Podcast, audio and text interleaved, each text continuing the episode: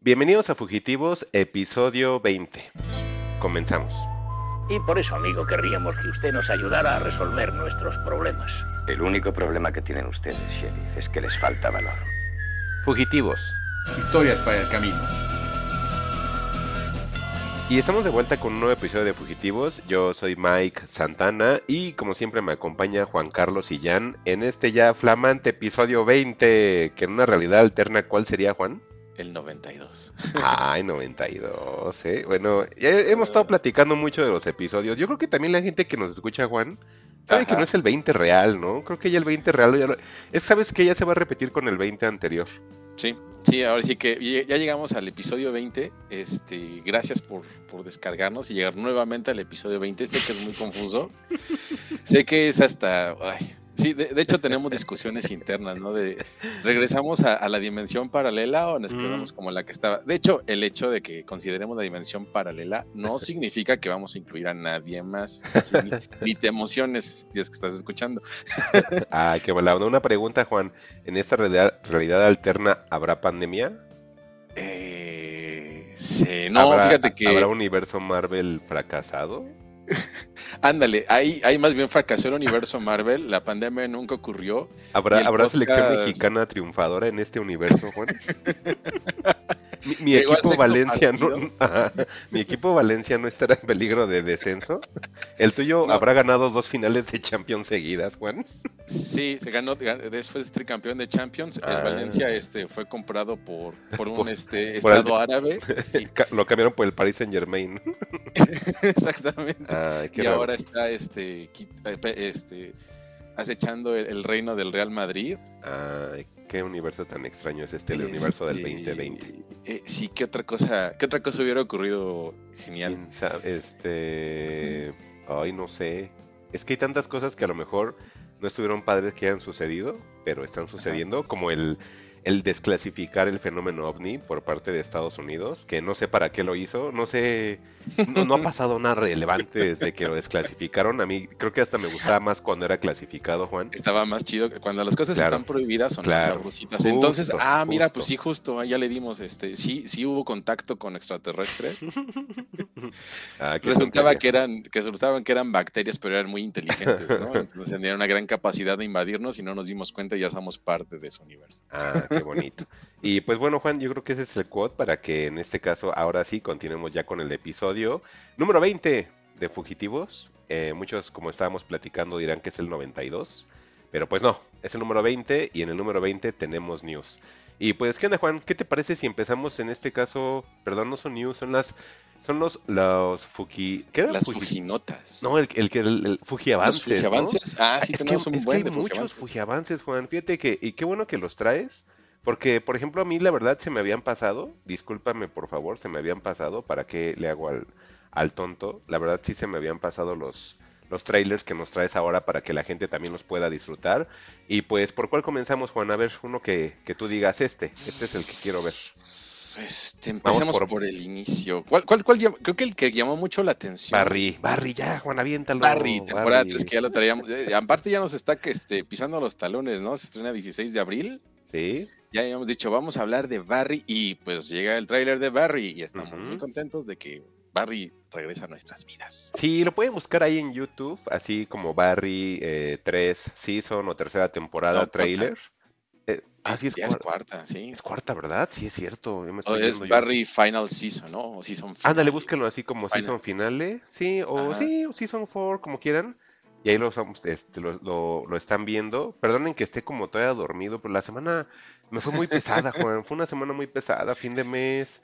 Ya quería llegar a mi casa, me sentía muy mal. Entonces, si ahorita estoy así como, de- de- como todavía dormido, pues es el cansancio. Les pido Oye, una disculpa. Cre- Creo que puede ser el quote del episodio, porque yo también tuve fin de mes, estuvo sí, a lo mejor no tan complicado como el tuyo, pero sí, sí me cansé. Y luego el partido de Liverpool, Manchester City, digo Manchester City, Liverpool fue a las cinco y media de la mañana. ¿Cómo quedaron, entonces, Juan? Platícanos. eh, en la dimensión paralela, el Liverpool le ganó 4-1. Y en, en la realidad, en la realidad, ganó el City 4-1. ¿A poco 4-1? ¿Y cuántos metió Haaland? No, ni jugó Haaland, entonces imagínate. Yo, yo, yo fíjate que platico con la mesa de expertos de mi trabajo, este, que, que, que no sé qué pasaría el City actual sin Haaland, co- co- descontándole todos sus goles.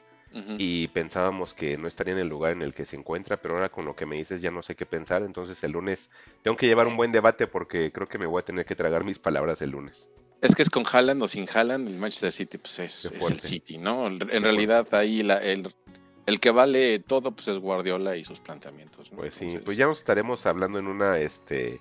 Fuji- Próxima semana, Fujide, no es cierto, próxima semana, Yo creo que es bueno, hasta dentro de un mes, cuando sea la Sí. otra fase de Champions, ¿no? Más o menos.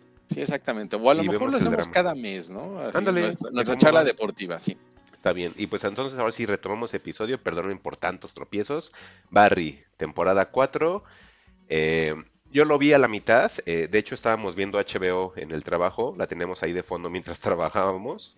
Y, y de- en ocasiones en los comerciales, pues llegaban a lanzar el tráiler y nunca tuve la oportunidad de verlo completo, que siempre lo veía después de la mitad. Ajá. Ahora pues lo estamos ya viendo completo. Me alegra que pongan en la fecha ya abril 16. Estamos hablando de que en 15 días prácticamente, Juan. Hoy estamos grabando en 1 de abril. Entonces en 15 días ya tenemos el primer episodio de la última temporada de Barry.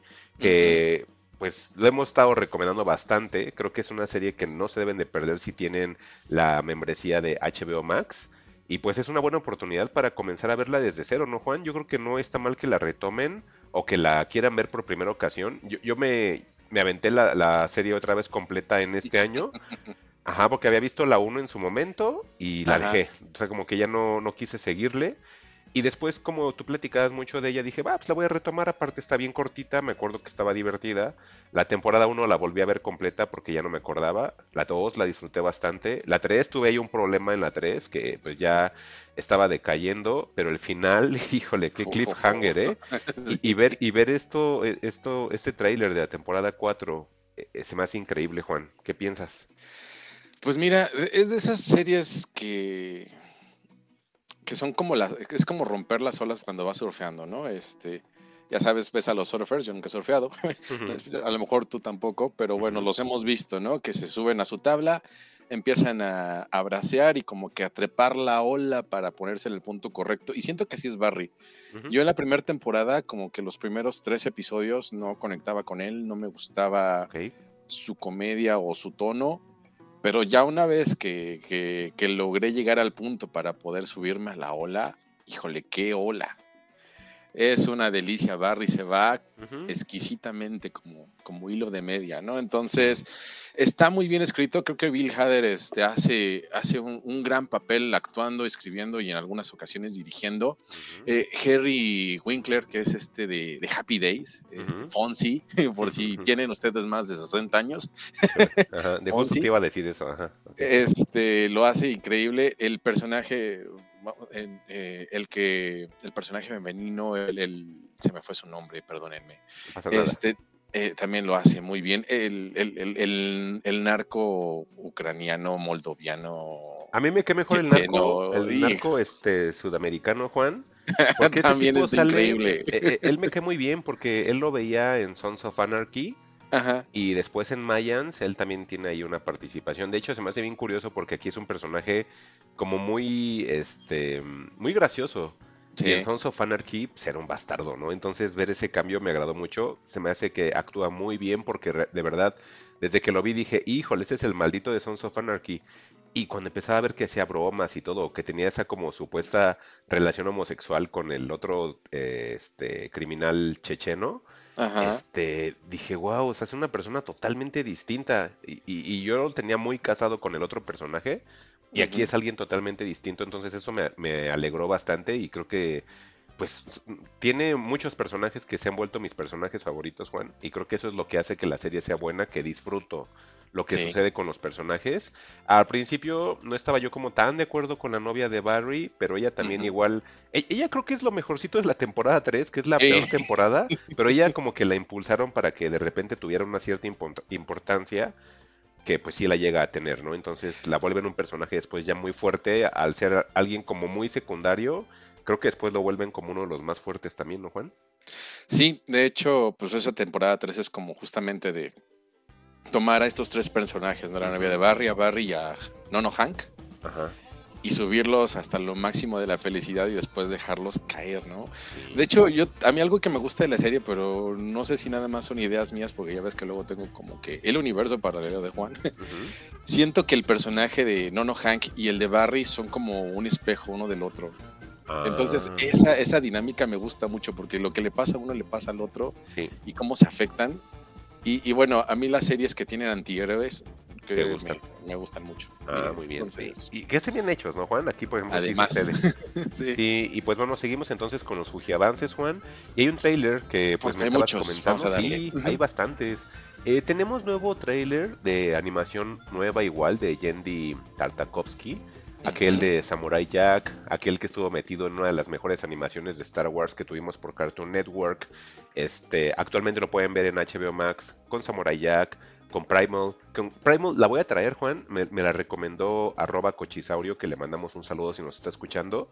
Me la recomendó, él ya la vio. Y, y fíjate, eh, lo estuve viendo, llevo la mitad de la, de la segunda temporada ya. Ajá. Y la voy a traer, Juan. Yo creo que te, eh, es algo que sí te llamaría la atención. Es algo muy La original. Ajá. Sí, sí es una retroreseña o a lo mejor algo que, que dejamos de ver en su momento. Eh, pero mm, fíjate que con Primal no voy a dar como ya más detalles, mejor prefiero traer el tema, pero sí, se Sí. los recomiendo. Nada más ténganle paciencia porque y, y yo siempre digo eso con Tartakovsky que mm, no empato mucho con su arte, como que es un arte que tienes que ir ganándotelo poco a poco porque tiene mucho esa esencia de, de- de las animaciones de Cartoon Network que son muy simples, Juan. Entonces, venimos en una época en la cual está muy fuerte la animación japonesa y de repente regresarnos a la animación tradicional occidental se ve hasta hueca, sin chiste, simplista. Infantil Eh, hasta, y- ¿no? Sí, pues muy mm, retro, Juan, o cómo le podrías llamar. Es que es, es que es rarito, ¿no? Es- es- está fea, ¿no, Juan? O, o- o no es feo, no sé. Es Pues mira, no- no eh, sé. Este tráiler que nos trae, este, ahí recuérdame el nombre del, del, del, Se llama este, Unicorn Warriors Eternal.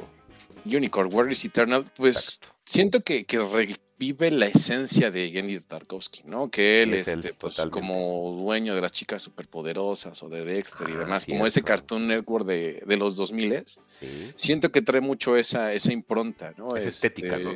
La estética también. Sí. Y, y pues es algo muy occidental, ¿no? Si, si nos ponemos a Sí. combatir este, lo occidental contra lo oriental, quizás ahí pueda haber una buena Es distinto, lucha, ¿no, porque luego también, luego también como que alabamos de más al oriental y luego no está tan padre.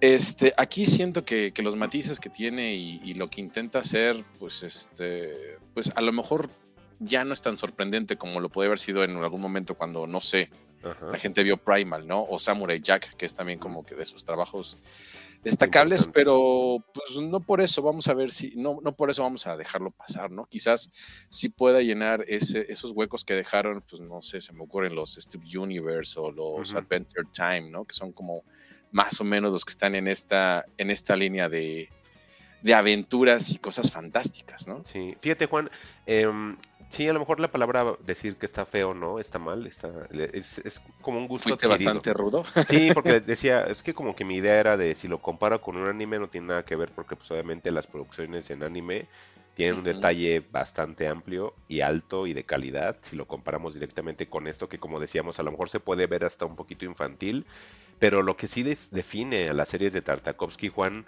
creo que no es tanto el arte, que, puede ser que para los fanáticos pues ya están súper adecuados a él, ¿no? Pero creo que te muestra historias interesantes, Juan. Entonces, a lo mejor no le puedo dar tanto peso al arte que conforme la historia avanza y te vas impregnando más de la misma, pues le vas hasta tomando cariño al diseño. O sea, Samurai. Jack, tú lo ves, es un personaje súper simple, Juan, pero te lo juro, tiene episodios increíbles.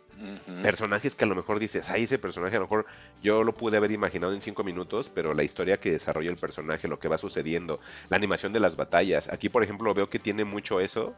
Y pues ya nos ponen una fecha que en mayo, Juan. Entonces en mayo podremos ver ya Unicorn, eh, Warriors Eternal.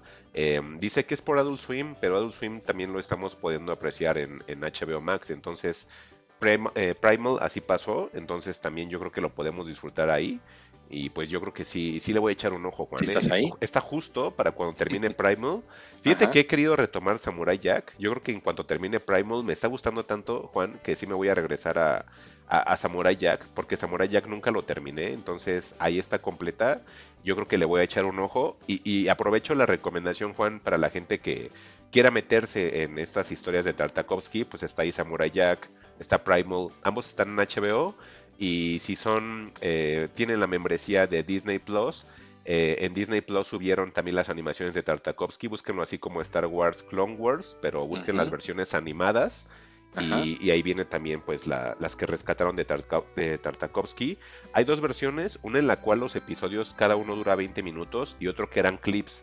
La genial es la de los clips, nada más no recuerdo si era el volumen 1 el de los clips o el volumen 2, pero pues ahí se van a dar cuenta, pero si el de los clips, ese era el bueno de Tartakovsky, Juan, que pues obviamente Disney cuando hizo su compra pues dijo que no era canon, ¿no? Y todo eso que sucede lo quitaron, aunque hay un como una historia antes de lo que conocemos al general Grievous, que es este como androide con varios brazos, no sé si lo recuerdas de Star Sí. Wars, pues te ponen el por qué tose, pero en la animación, entonces ahí sí era un por qué tú ya ves al personaje así, Ah. ajá, Y sí me acuerdo que algo le hacen. Sí, sí, Sí, sí, exactamente, la eso. animación, exactamente, y de ahí ya lo retoman para que en la película tú veas que está así y dices, ah, es que en la animación pasó esto. Y se me hizo curioso que dijeran que no, que, que no era canon, siendo que... Pero bueno, ya sabes, Pero ¿no? bueno, Cosas- eso es dependiendo de cómo les. Sí, si, si el, si cómo el les bolsillo lo conviene, ¿no? sienten pesado o ligero, Claro, ¿no? sí, pero todos sabemos que lo que el evento que sucede ahí es la consecuencia de por qué vemos al personaje Grievous así, pero pues ya me callo, Juan, seguimos, ¿no? te, hubiera, te hubiera traído una, una nota de Bad Batch entonces. para Sí, ¿verdad? para empezar ahí. Híjole, con mi Bad Batch que, que nomás no, no, no levanta, Juan, ¿eh? No, no levanta. Creo que ya nos quedamos ahí en el nicho con Bad Batch y voy a aventurarme a decir que Mandalorian ya está entrando también en ese nicho, ¿eh, Juan? Ya no veo que la gente esté explotando, ¿o tú sí?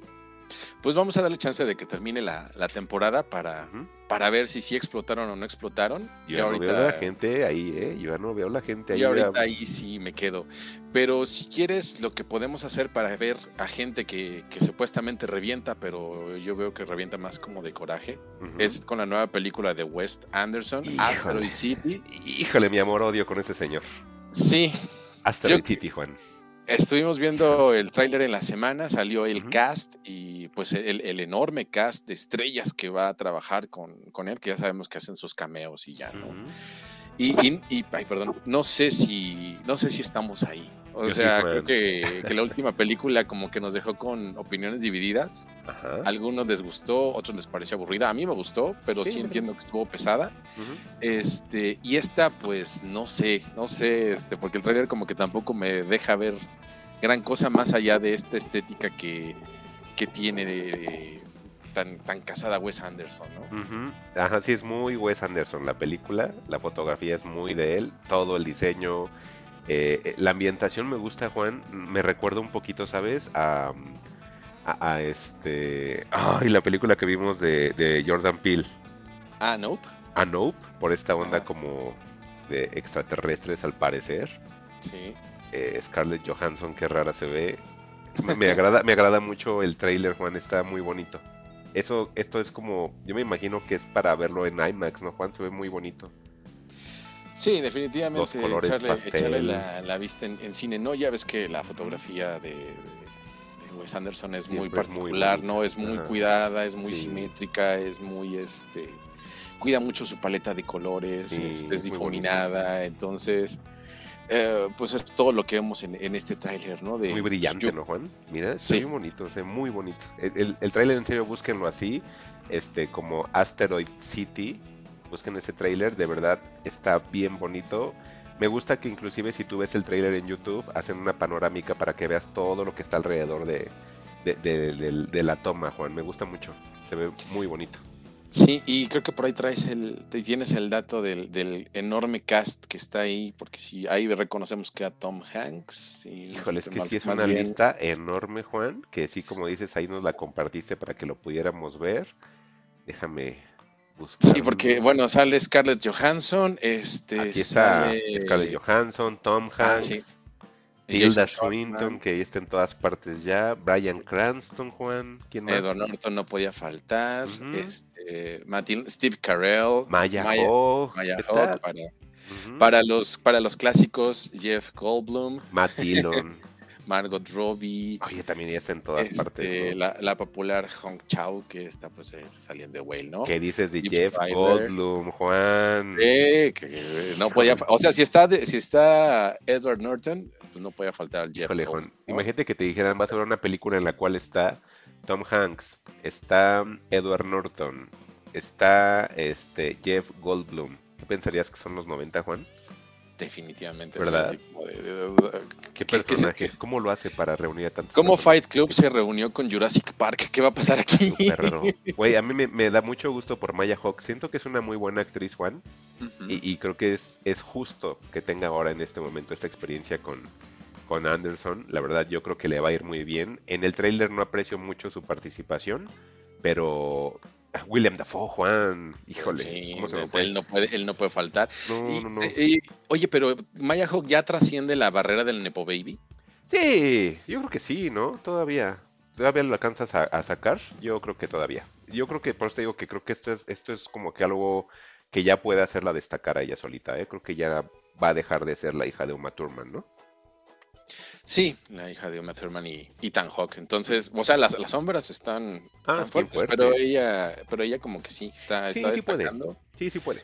Y destaca por las dos formas, ¿no? Porque ya, ya ves que nunca falta que la comparan de es tan bonita como su mamá. Sí, Ay, odio como eso. su mamá. Este, es tan talentoso como su papá. Sí, es tan talentosa como su Ah, papá, ¿no? sí, Entonces, qué pesado. por los dos lados tiene para combatir esa, Sí, esas. pero yo creo que sí la libra, ¿eh? Yo creo que ahora esta, esta es la que necesita y te digo, a lo mejor no veo tan destacable en el tráiler su participación. Vaya, en el tráiler varias de esas personas que mencionamos ni siquiera aparecen y está bien. Y yo quiero llegar a ver la película y que William Defoe sea un vendedor de helados y ya y no vuelva a salir, no me importa, pero, pero, pero siento que va a estar... Este es algo de ver, Juan, en cine. Está, estoy muy emocionado, ¿sabes? Sí, ¿sabes cómo que, que la siento? Como muy a la, al estilo de Moonrise Kingdom. Entonces, Ah, puede ser. puede- pues de hecho, en el tráiler te lo ponen tal cual, o sea, te ponen como referencia a esa película, entonces, pues, pues, tiene un poco la vibra, ¿no? Puede, pero sí, Sí. ahí estamos. eh, entonces, con esta pues relación son- amor y odio que tienen Exacto. con Anderson, ¿no? Tenemos varios fujiavances también, Juan, de anime. ¿Quieres alguno que destaquemos? Los hay varios, ¿no? fuguchetitos. Sí, es que fíjate que la semana pasada terminó la temporada de invierno y salieron Ujú. muchos estrenos para lo que resta del año o para esta temporada de primavera. Ujú, Eh, ya, habíamos- ya había habido un avance de, de Pluto, este, Ujú. este mangaka Naoki Urasawa, que ah, igual se, se juntó con Osamu Tezuka, y pues hicieron Pluto, ¿no? Eh, ya por fin está, hay un tráiler ahí de por lo menos cuatro minutos, este detective muy a lo Astro Boy. Sí. Entonces, este, pues prometen que en este, en este año ya hay, este, pues ya va a haber, ya van a presentar algo, ¿no? Sí, de hecho va a ser por Netflix, Juan, y ahí tenemos este el, el avance. Eh, si no me falla la memoria, Juan, Pluto.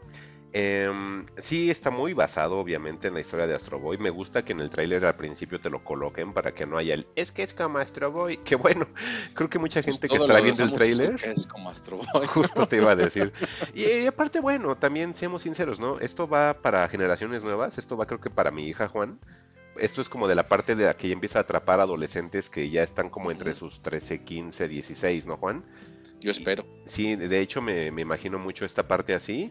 Y, y, a ver, desmiénteme, Juan, pero esto es de la mente de la gente que nos trajo 20th Century Boys y que nos trajo Monster, ¿verdad? Sí, de hecho, si puedes ver El arte. dibujo, el arte es, bueno, el diseño de personajes es muy particular, muy parecido al de Monster, ¿no? Que también es algo que tiene Naoki Urasawa, o sea, sus personajes hasta eso siempre, su estilo se repite, no es que vaya a ser un, un nuevo detective, si, si le vemos cara de, de Doctor Tenma es porque está basado en Doctor Tenma, pero el diseño, ¿no? La historia pues va de una forma muy particular. Este, pero el, el trailer que, que está entregando Netflix, si no mal recuerdo, es Estudio M2, el que está haciendo el, el trabajo aquí, Está muy lindo, pues está, eh, está bárbaro. Eh, Es una mezcla entre, bueno, es que ya, todo, ya toda la animación es una mezcla de algo, no hay una animación. Quien, quien quiera que, al- que haya un animador que les anime a mano, 4x4, 24 cosas, no, ya eso No, no, existe. no, es ya carísimo, no. ya no se hace y mucho tiempo. Todo, eh, todo es eh, este, animado por computadora. Pero el CGI que tiene esto, o sea, la, para volverlo en tercera dimensión y darle la profundidad, además de, de las características que tienen los fondos y demás, pues fue un, un, buen trabajo, ¿no? Siento que este adelanto emocionó a mucha gente en el momento que salió, porque también ya tiene su, su ratito. Y espero que sí, como dices, compagine bien a, a adolescentes, que traiga a, adolescentes a esta, a esta obra Yo y siento que, que sí, Juan. Y que las personas que ya están en sus 40, 50, También. son muy fans de Tezuka y de Urasawa, pues también, también lo vean y lo compartan, ¿no? Porque Sí. luego también eso es lo que pasa, que, que la gente siente que eso es nada más para ellos y se le olvida que hay un mundo alrededor. Sí, sí, siento que este es un bridge para ambas generaciones, Juan. No sé por qué siento que la, la presentación la siento muy que puede atraer a público nuevo y que puede mantener al público que a lo mejor ya conoce la obra de, pues, de todos esos autores o este crossover de autores. Y a mí lo que me tiene muy contento de Netflix, Juan, es de que otra vez está arriesgando traer apuestas de anime interesantes. Este, ya nos lo entregó con, con Cyberpunk, que fue el anime, Juan. Toda la gente estuvo hablando de él porque la verdad era una barbaridad. Y, y esto, Juan, siento que va a ser el, el next big thing, ¿eh? ¿Crees? Siento que va a ser así. Yo creo que sí, Juan, sí, sí apunta para algo. E inclusive no sé si ya te diste cuenta que Panini ya lanzó el manga. Ya lo encuentran en, Sí. en los puestos de periódicos. Ahora que voy a comprar mi, mi mensualidad de Tokyo Revengers y que este ya en abril retoman el nuevo arco de JoJo's Bizarre Adventure con Ajá. Steel Ball Run. Ya nos, ya terminaron el, el otro arco, Juan. El Stone El Ocean. de Jolene, ajá, ya terminó. Entonces tuvieron, tuvimos ahí dos meses de descanso. En abril ya van a retomar este Steel Ball Run.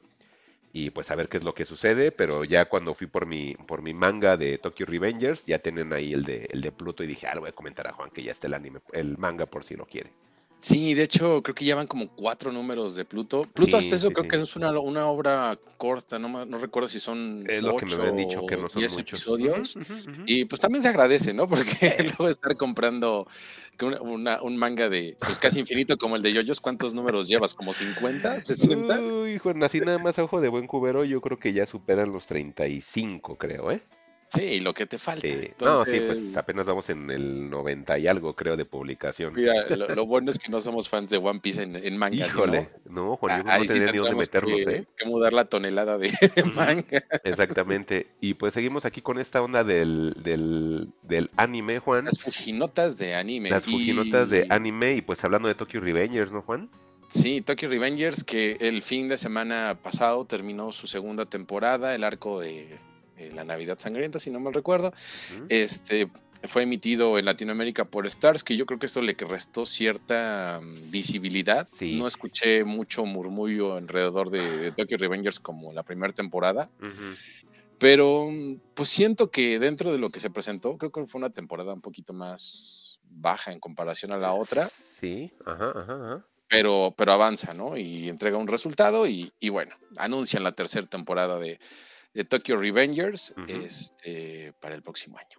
Sí, fíjate, estuve, em, eso que comentas, Juan, estuve platicando con mi hija, de hecho la empecé a ver por tu recomendación y ella me lo comentó también porque platicaba con sus amiguitas de la escuela, con sus primas y, y me hablaba de ello y dije, ah, qué chistoso, Juan también me comentó, y dije, pues vamos a verlo, ¿no? Aparte estaba en, en su momento estaba en Crunchyroll y yo sabía que, según yo he visto en Crunchyroll, Juan, que hay como un filtro de parental, pero Sí. no me ha tocado ver todavía un anime para adultos. A lo mejor tú sí has visto alguno, pero bueno, yo dije, no creo que esté tan fuerte y mínimo pues lo voy a ver con ella y cualquier cosa. Fíjate que el filtro parental como que es más para las cosas eróticas. Ah, ok, ok, ok. Y cuando hay sexo subido de tono o hay sexo, ¿A poco? ¿Y si hay animes viene- así en Crunchyroll, Juan? sí. ¿A poco? Es que como Sí, yo sí. no, no le sé tanto, a lo mejor nada más he visto pues, los que me dice mi hija, ¿no? Pues entonces ya sería bien raro que le comentaran a mi hija, ay, mira, ¿viste este hentai? o igual hasta si ella sabe, pues no creo que ella Pues, de, de le va a decir, ah, sí, papá. Ándale. Ajá, ajá. No, no es tanto como hentai, es, yo creo que si hacemos el, el- el paralelismo sería como el soft porn, ¿no? Eh, hay como soft porn en, en el- Ah, ok. el anime de, de. Crunchyroll. Ajá. Ah, Y, no y, pues por eso este, le ponen ahí su, su protección para adultos, ¿no? Porque Ah. ya ves que en Estados Unidos, ¿no? Puedes ver que decapitan a alguien sin censura, no pasa nada, Pero pero, si ves sí a alguien agarrando una chichi, pues obviamente va a haber problemas, ¿no? Sí, qué Entonces, chistoso. Ajá. Sí, entonces, bueno, bueno. lo empecé a ver, Juan. La verdad, Tokyo Revengers nos gustó mucho. Tan nos gustó mucho que pues el, el manga ahora es el que estamos comprando. Bueno, prácticamente yo se lo estoy comprando a ella. Los míos son los de yoyos. y este, pero digamos, a mí me gusta mucho. Y, y hay algo con Tokyo Revengers, Juan, que es mi teoría que tengo con, con mi hija. Y bueno, esta cosa se va a estar abriendo y abriendo constantemente porque pues es así se tratan las películas de, de las películas las temáticas de viajes en tiempo no Juan siempre se va a abrir un, un nuevo una nueva línea de tiempo una nueva línea de tiempo entonces nunca va a estar en la misma. De hecho hasta le estuve comentando a ella de oye pues es que esto pasó así porque ahora esta es una nueva línea de tiempo o sea él nunca va a corregir todo al 100% siempre digo esta cosa puede durar toda la vida porque toda la vida te van a dar un arco nuevo. O sea, toda la vida va, va, a haber algo que cambió y entonces ya es bien distinto cuando regrese a su presente. Le digo, entonces esta cosa, el autor si quiere nunca lo acaba, ¿eh? Y te da cada que quiera un arco nuevo. Y esto es así, ¿no, Juan? Así son estas historias, ¿no?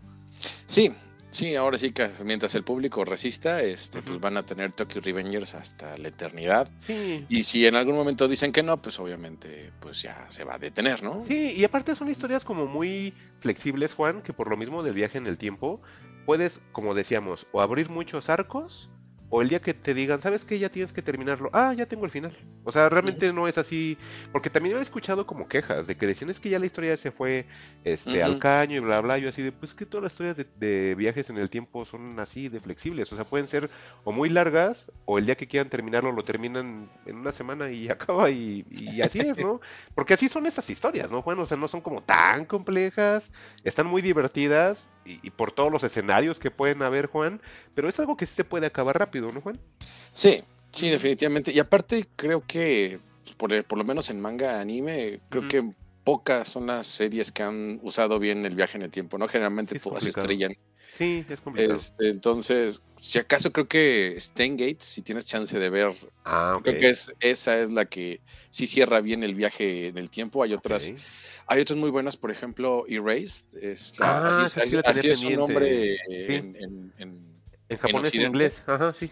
En, en japonés era ah, no. no manches, no sé, sí, no me acuerdo. Sí, pero... sí, es cierto. Y Ray sí he visto, sí es cierto, y ese es el nombre en inglés, sí, discúlpame. Y es, y es un chico que igual regresa a, a, su infancia para tratar de detener a un asesino de niños, ¿no? Este, siendo ah, niño. Entonces, okay. ese estaba padre, pero también el final se quedó así como de, ah, ya regresó y regresó mal, ¿no? Entonces, pues tengan paciencia, o sea, hay, hay para todo, pero pues Tokyo Revengers como que viene a la baja, pero aún así este, hay tercera temporada. Sí, y es entretenido, ¿no? Está ligero, Juan. A mí la verdad se me hacía muy, muy ligera la, la serie. Cada capítulo se me iba muy rápido. Están entretenidos, o sea, realmente no te, no te aburre la serie. O sea, la primera es un subidón por completo, Juan, y esa uh -huh. segunda a lo mejor tiene ahí como altibajos, pero tampoco es mala, ¿no, Juan? Sí, no, sabes, yo siento que, que lo quizá lo que le pesó a la, a la segunda temporada es que como ocurre en un, pues básicamente en una iglesia durante toda la cinco episodios sí, más o menos. mitad de temporada estaban ahí. Pues como que te sientes muy atrapado, muy se, se vuelve un poco claustrofóbico, ¿no? Pero aún así, sí. lo que comentas es cierto. El ritmo que tiene el episodio, pues te hace seguir viendo uno tras otro, tras otro, tras otro. Así es. Y pues bueno, Juan, pues nos seguimos. Este. ¿Qué onda con Rurouni Kenshin, Juan? ¿Sigue existiendo Rurouni Kenshin? ¿Necesitabas a Kenshin en tu vida? ¿No sabías? Ay, no, no, yo no necesito a Kenshin. Yo, yo, vi, yo vi en su momento el anime, Juan y algunos este, capítulos en manga. Tenía un, un, compañero en la escuela que era muy fan de esta cosa. Uh -huh. Y entonces yo lo conocía por él y a veces llevaba mangas, pero de, de, de, de norma editorial de los españoles. Los, uh, los compraba ajá. en Mundo Cómic. O sea, era muy fan de Rurouni Kenshin. Así, yo creo que hoy día ha de ser la persona más feliz. No sé, ya lo perdió obviamente por completo. Pero yo imagino que si está saludable, que ojalá que sí este, yo creo que debe ser la persona más feliz porque hay live, live action de Rurouni Kenshin. Tuvimos por ahí dos películas, Juan. Este, hay una serie animada con un remake. Mm. Este, el manga lo estaba publicando también Panini. Entonces yo creo que él debe de ser el fan hoy día más feliz de Rurouni Kenshin, ¿no?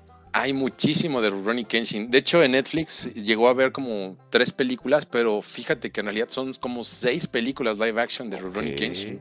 Okay. Y hace como tres años volvieron a hacerlas. Uh -huh. Y es que, pues, creo que uh, es un personaje que gusta mucho, ¿no? Este, este samurái venido a menos, pero no a menos en una forma negativa, ¿no? Es alguien que quiere recomponer su vida y dedica su vida a a componer todo lo que hizo mal en, en, su, en, sus días anteriores, ¿no? Entonces, pues vuelve a haber una animación de Rurouni Kenshin, porque la última, si no mal recuerdo, pues fue como por ahí del 98, entonces sí, pues ya, neces ya necesitaba, ya necesitaba su lavadita de cara y pues tenemos nueva animación de Rurouni Kenshin, que pues no se ve tan sangrienta como los como ese OVA que a todo el mundo cautivó, ¿no? El, el, el OVA de las cicatrices de, De la cicatriz. de, de Kenshin, este, creo que es de los mejores OVAs que, que se pudieron ver en su momento. Fíjate, Y Juan, pues, eh, Rurouni Kenshin es bien raro porque todos hablan de macros o de Robotech, ajá. pero este monito creo que este es mi Robotech 3. O sea, este tío que lo conocí por mi amigo y pues Ajá. como él era súper fan, pues me dio un buen de contenido de- del personaje, ¿no? Entonces, sí leí mucho de él, sí vi mucho de él, pero no sé, hay algo ahí que yo siempre te he dicho que tengo algo ahí con las cosas japonesas y la onda de los samuráis a mí no me pega tanto, o sea, no es así como de wow, ¿no? Él está súper emocionado, inclusive tomaba clases de Kendo, ¿se llama? ¿Esa Sí. cosa? No, o sea, era un fan así, fan, fan, fan, Juan. Y, y- yo así de, ah, es que yo como que yo prefiero los ninjas, ¿no? Porque soy naco. A mí ponme ninjas y que avienten estrellitas. Sí, pero yo sé que obviamente los personajes sí estaban muy bien desarrollados, la historia que te ponían de, de Kenshin, el por qué hacía esto, el por qué no mataba a la gente después, ¿no, Juan? El por qué tenía que penar, porque realmente la serie es eso, él tiene que tratar Sí. como de enmendar lo que había hecho y pues ya no os voy a dar ahí el spoiler porque seguramente la gente que le quiere entrar, pues en este 2023 ahí tendremos algo de nuevo de Kenshin, ¿no, Juan?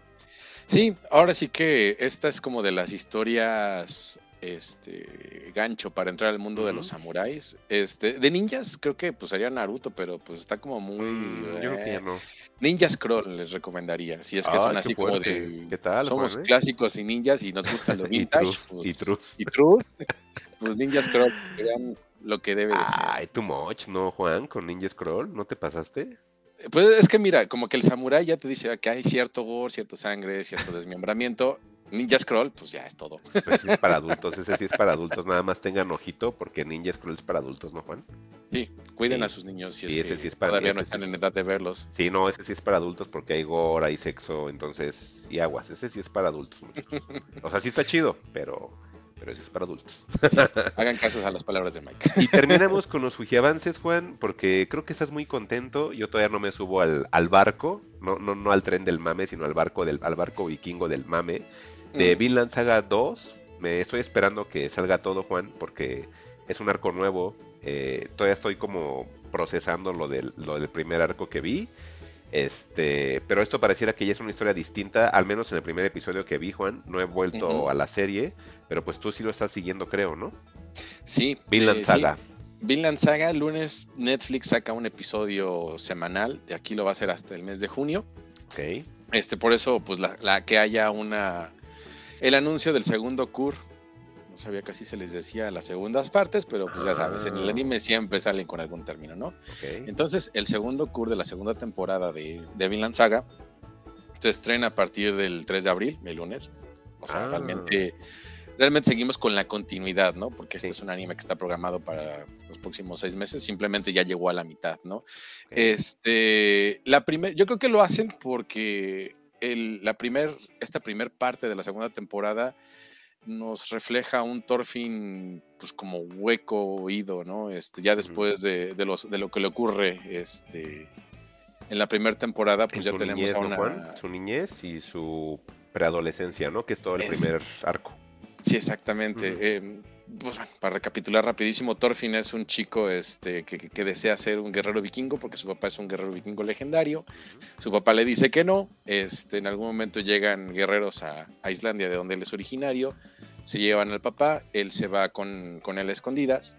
Y pues para salvar la vida de, de su hijo, este, Y de su pueblo. Thors, ajá, Thor se va con ellos, pero para salvar la vida de su hijo, pues se, se deja morir, ¿no? Entonces no pelea a su máxima capacidad y eso es algo que, que marca a Thorfinn, que se une a unos mercenarios con la promesa de poder vengar al asesino de su padre, ¿no? Este, finalmente el asesino de su padre, ahí le cortamos para que no se, queden ahí con el spoiler, porque ocurre algo que a, que a Thorfinn lo rompe, ¿no? Entonces, en, la en esta segunda temporada vamos a ver un Thorfinn roto, hueco, vendido como esclavo, y este, que se encuentra con otro esclavo que, que recién su familia fue este, asesinada en esas invasiones vikingas a las aldeas. Este, y empiezan a trabajar juntos en el campo, se vuelven agricultores porque pues, son esclavos y tienen, que, tienen la promesa de que si empiezan a cultivar trigo en una parcela y se la venden al, al patrón, pues pueden este, pagar su libertad. ¿no? Entonces, pues vamos a ver a Thorfinn aprendiendo a vivir. Básicamente es de lo que trata los primeros dos episodios de esta segunda temporada. Y pues puede sonar medio aburrido y introspectivo y de esas cosas que dices, no, pues qué pasó, pero en realidad para mí es oro puro, ¿no? Y a, y a la vez, este, el rey Canuto pues ya está tomando el poder de, Inglaterra y, y, de Dinamarca, ¿no? Entonces ya en esta segunda temporada pues más bien vamos a ver esta confrontación entre, entre el rey Canuto y, y Thorfinn por culpa de, de, una decisión que él toma para obtener más dinero de, de, sus colonias, ¿no? Entonces, por eso en este segundo avance, pues ya vemos como que más batallas y más violencia. Podemos decir que es Thorfinn ahora ya entrando casi en la edad adulta, ¿no, Juan? Sí, ya vemos a un Thorfinn, pues yo creo que en sus 20 uh -huh, Ya es adulto. Uh -huh. Joven adulto, ¿no? Adulto joven, no sé, algo así. Así es. Sí, sí pues échale un ojo, la verdad, eh, no, es, no es algo que, que que sea de desperdicio. Está muy buena la, la serie o el, o, o el, anime. A mí me enganchó porque a mí me gustó la serie de vikingos. Entonces cuando salto para acá me gustó. Al principio les voy a ser sincero. No, no, no, le, no me estaba como agradando porque decía es que son vikingos muy bonitos. No me gusta porque se ven muy bonitos, ¿no? Pues obviamente sí. por la onda del anime, ¿no? Ajá. Pero conforme fue avanzando la, eh, la, los capítulos, dije, ah, no, sí está bien. O sea, sí está como que hasta está bien investigadas ciertas cosas. Obviamente tiene mucho los, los tintes japoneses, ¿no? Como esto de, pues ahora yo, yo, voy a, yo voy a entrenarte a ti o yo voy a cuidarte a ti. O sea, tienen como todos sus códigos de honor orientales que sí están muy, muy, muy notados o muy notables. Pero sí tiene como también esa labor de investigación en cuanto a historia de los vikingos. A mí me gustan mucho. Entonces he leído como un poquito de ello porque me gusta bastante. Y, me gusta que hay cosas que se respetan, hay cosas que se muestran, como esto de los esclavos. Eh, ya no voy a querer hablar más de ello porque sí creo que es algo que se debe de ver. Sí te deja como un poco de aprendizaje en, en ese tipo de culturas escandinavas. Yo lo recomiendo bastante que le entren a Vinland Saga y pueden hacerle como yo, aviéntense la primera temporada que esté en Netflix, que esté en Crunchyroll y ya si les gusta, pues pueden empezar a seguir como Juan semana tras semana temporada 2, pero al menos temporada 1 que ya está completa, está bien, ¿no, Juan? Es un inicio y un fin. De hecho, hasta si la dejas así. Por ejemplo, yo no extrañaba que hubiera temporada 2. Agradezco que haya. Pero sí siento que hasta cierra, ¿no, Juan? Sí, sí, definitivamente tiene ahí un cierre. Uh -huh. Este.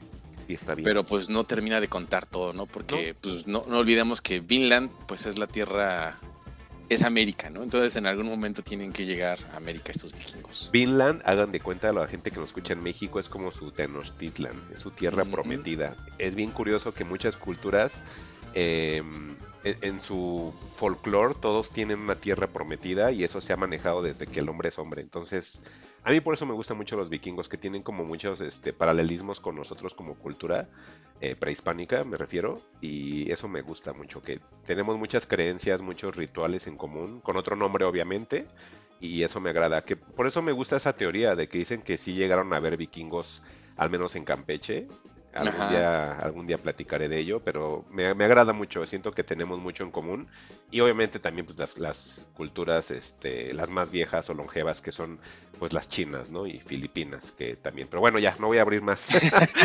me, Mira, agrada si, mucho. Si, si, obtenemos un tweet con 10 respuestas que digan queremos antropológicos, Mike les va a contar el origen de, de todo ah, eso. Es que soy bien ñoño de esas cosas, pero bueno. Y pues sigamos, Juan, ahora sí con las fujinotas, ahora sí vámonos a los chismes calientes, ¿no, Juan? Chis, al, al chismerraco, ¿con cuál quieres empezar? Pues chismes de Marvel, Juan. Pues ya hemos platicado que Marvel corre a la gente para justificar sus producciones mediocres en cuanto a efectos especiales. Se me hizo de muy mal gusto de la nota que platicamos el episodio anterior, Juan. Pero uh -huh. siguen los chismes con, con Marvel y más que nada con su nuevo villano, Juan. Que el nuevo villano, el señor Jonathan Mayers, alias Kang, alias parece ser que le van a poner trajecito de rayas, Juan. ¿Qué onda con, ¿qué onda con él? ¿Qué está sucediendo? No con de, Marvel. ¿Qué onda con su casting, Juan? ¿Se volvieron locos de, de, o qué? De cast, de, de Kang el Conquistador a uh -huh. Kang el Canceladote. el Kang el Cancelador. y, Y es que justamente hace una semana cuando estábamos grabando el episodio, o sea, si, si lo hubiéramos grabado Un poquito más tres horas tarde. más tarde, esto hubiera sido primicia con lo de Chabelo. Y es que resulta que, que Jonathan Mayers recibió, pues fue acusado por su novia de, de un intento de asfixia y de violencia familiar. ¿no? Entonces, pues se puso bastante grave la cosa. No, no sé hasta qué punto este, se sienta como medio conspiración porque pues si bien las películas de, de Marvel no han funcionado y de alguna forma podríamos como que detener este tren y que pues qué mejor que echar a este señor a los lobos o a los coyotes, este, pues trascendió esto que está gravísimo, ¿no? Así es, y pues no sabemos todavía qué va a suceder, Juan. Pareciera que dice la gente, o bueno, dicen los medios en este caso, que pues sí va a haber cargos por pues, golpear a su pareja, ¿no? Y estrangularla, o sea, también eran sí, era muy- un intento. remarcaban mucho un intento de estrangulación, Sí, entonces sí. no sé si en Estados Unidos eso ya cuenta como tentativa de homicidio. Quién sabe, Juan. Y es que también, pues es que imagínate, le están tumbando en este momento todo a Marvel, le están tumbando todo. Y, y no lo digo nada más por la situación de entretenimiento, pero están contratando a una persona que es un presunto homicida, Juan. E- Está bien raro, ¿eh? Sí, sí está, está bastante fuerte. Eh, pues ya la noticia ha estado rondando toda la semana. El día de hoy salió ya un comunicado por parte del abogado de, de Jonathan Mayers, donde están alegando que las acusaciones, pues no, este, pues no, no ocurrieron así, que él no, no, no hizo el physical assault, ¿no? No la, ¿cómo se dice? No, no la asaltó, no la atacó. No la atacó.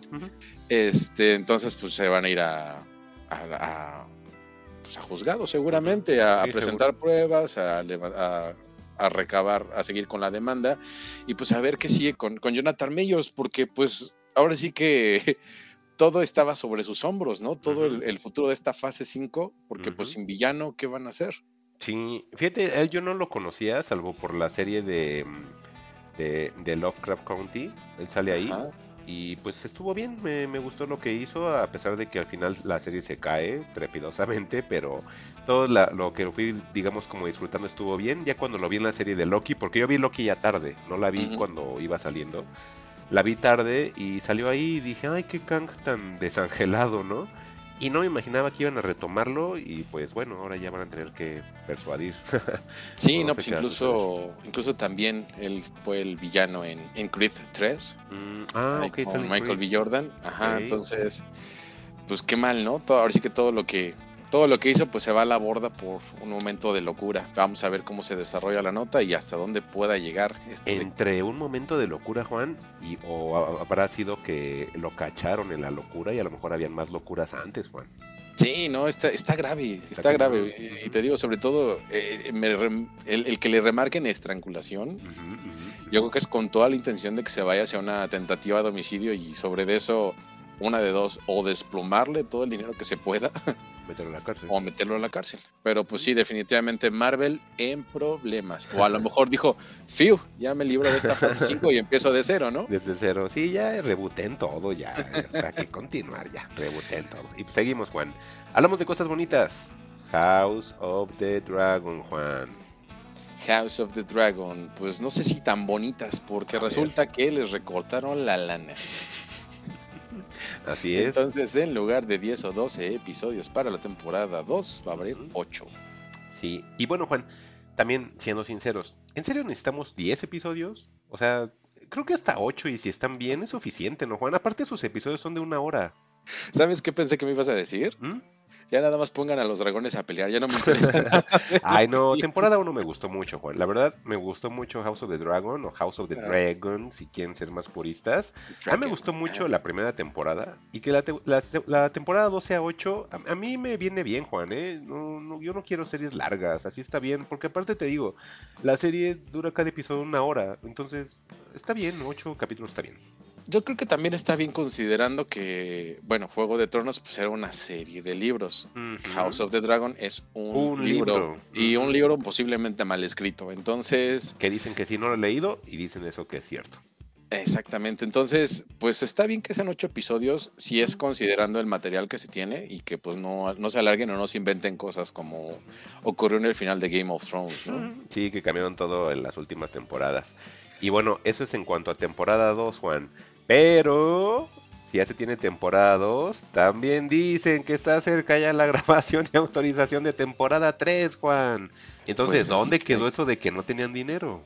Hay que aprovecharle, ¿no? Hay que aprovecharle. Yo creo que dependiendo de, de cómo salga la producción de esta temporada 2, más la recepción que tenga, pues yo creo que va a ser el, el aviso para, para poder liberar temporada 3. O lo que pueda ocurrir es que adelanten trabajo que no requiera más esfuerzo de lo normal, o considerando que ya tiene un ritmo de trabajo que continúen sobre de eso para, no sé, en un, en un solo momento de tiempo, se acaben temporada 2 y temporada 3 y ya nada más hagan sus ediciones y partan las cosas. ¿no? ¿Crees que vuelvan a cambiar al casting, Juan? O sea, como que evolucionen más en cuanto a la edad de los personajes se refiere y vuelvan a cambiar el casting.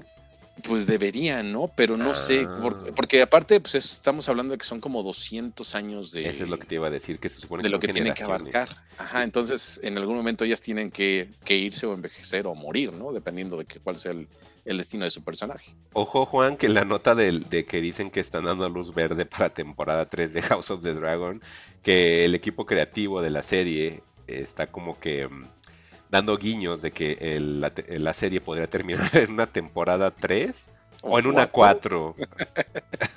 yo, yo sí le echo cuatro temporadas de esto, Juan, ¿sabes? Yo, yo creo que es dejar estas para que haya algo más de Game of Thrones. Yo creo que Game of Thrones HBO no lo va a soltar ahorita porque vio que volvió a pegar. Se volvió un fenómeno otra vez, Juan.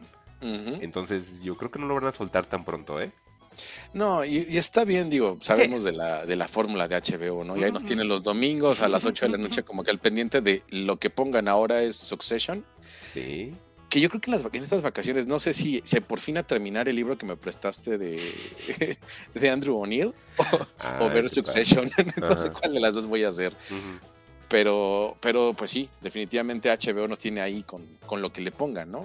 Aparte di- dieron a la tecla otra vez como con este Game of Thrones, ¿no, Juan? Y- Ujú. y, y creo que están como en la parte buena o, o saludable de la serie. Porque ya lo último, pues ya mucha gente lo veíamos y pues era el hate en Twitter, ¿no? O, a lo mejor ya los haters se fueron de la serie y dicen no vuelvo a regresar porque Mm, pues terminó ser. feo, entonces ya no me interesa esto y lo de moda es Succession, voy para Succession. Ah, ah, yo ahí no le voy a entrar, creo, ¿eh? Ahí, ahí yo creo que sí, este, pues te me, te me cuidas, Juan. y pues hablando de personas que hacen su última Hablando película, de cosas que se terminan. sí, de cosas de que se terminan, Juan, pues ya hemos platicado el episodio anterior que Quentin Tarantino había dicho que ya iba a sacar su peli, ¿no? Sí. Su última película. Y pues hablando de cosas que se terminan, como dices, Juan, y últimas películas, Don Clint Eastwood, pues también nos dice que ya va a grabar su última película titulada este, Juror Number 2. ¿Quién sabe qué es eso? ¿Jurado, Juan? ¿O qué es eso de Juror? Sí, sí, el, el- pues sí, se, se refiere a un miembro del jurado, ¿no? Nada El más. número este, 2. El número dos. Y. Ay, de sí. que ¿De, de qué va a tratar la película? Ahorita nos dices, ¿no, Mike? Pues se Pero pues supone- sí. Se supone Sí. que, que, mm, esto nos va a seguir exactamente como que a un miembro del jurado en un juicio de por asesinato. Y pues obviamente esto es lo que van a estar como tratando de discernir o averiguar o tratar de esclarecer o hasta condenar el delito tal cual. Entonces esto va a tener tintes eh, relacionados a la muerte de la víctima. Obviamente también va a haber este, manipulación de pruebas, de jurado.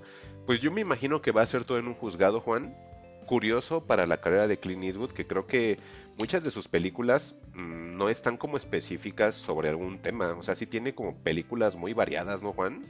Sí, no, bueno, él como director, digo, como actor quizás estuvo encasillado mucho tiempo y, y nos gusta su personaje, ¿no? Pero como director, pues este, tenemos Mystic River, Million Dollar Baby, este, J. Edgar, se me ocurre ahorita la, esa está medio chafita, pero Invictus. Million Dollar Baby, Invictus, este, ah, Mystic River también de esas que, que dices, wow. Yo no vi la última, Juan. Tú sí la viste, ¿no? De Cry, Cry Macho, sí la vi, no la que también está así como de, bueno, te la compro, Ah, ok. abuelito. Yo no. Porque, es un abuelito matón de 91 años, ¿no? Entonces, y contra el narcotráfico. En Gran Torino, Gran Torino muy buena, Gran ¿no? Torino, fe- fe- fenomenal. También dirige una que se llama Bird, sobre Charlie Bird, que ya Ah, ves es que- cierto, es que cierto. él es muy fan de- del jazz. Entonces, la cinematografía de Clint Eastwood es, es, es rica, Es es, muy es buena. amplia, es muy buena.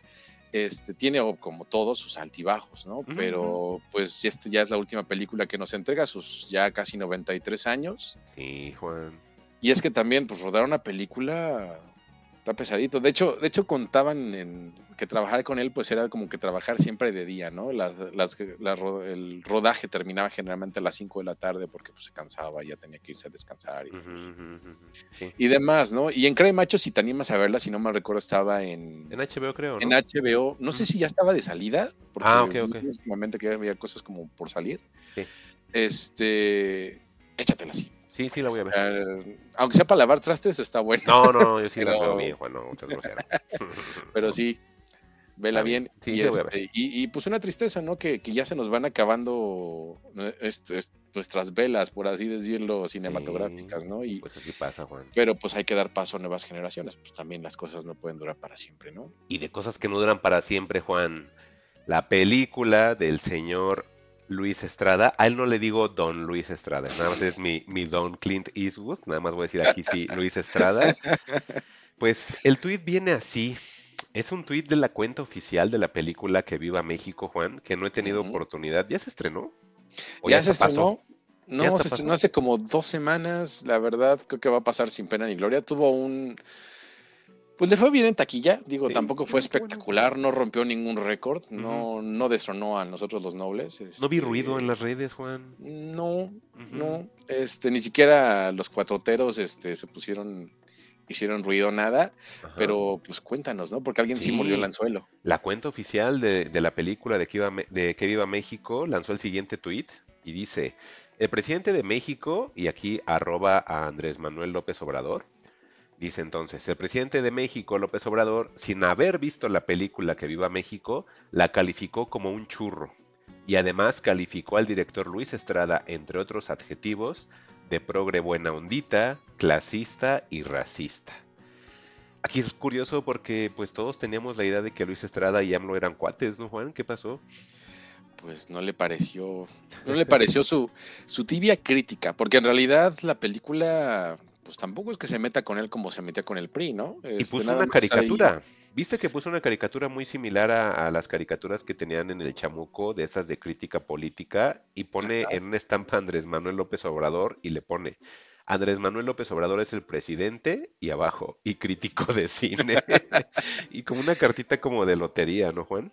Pues sí, o sea, el, el PG mordió el anzuelo, ¿no? Ya les dio publicidad gratis, a lo mejor ya con eso en el siguiente mes pues rompe algún récord de taquilla o recauda un poco más dinero porque pues ya la película Ah. no le estaba yendo tan bien. Mm. Este, pero pues sí, sí, pues tampoco es de extrañar la reacción del presidente, ¿no? Sin conocer las cosas, Sí. este, que se lanzara contra todo, ¿no? Porque pues no sé, no sé si acaso él vea cine, ¿no? Porque Y ahora, Juan, ¿no crees que si sí son amigos, no le habrá dicho, oye, pues es que échame la mano haciendo esto para levantar un poco más?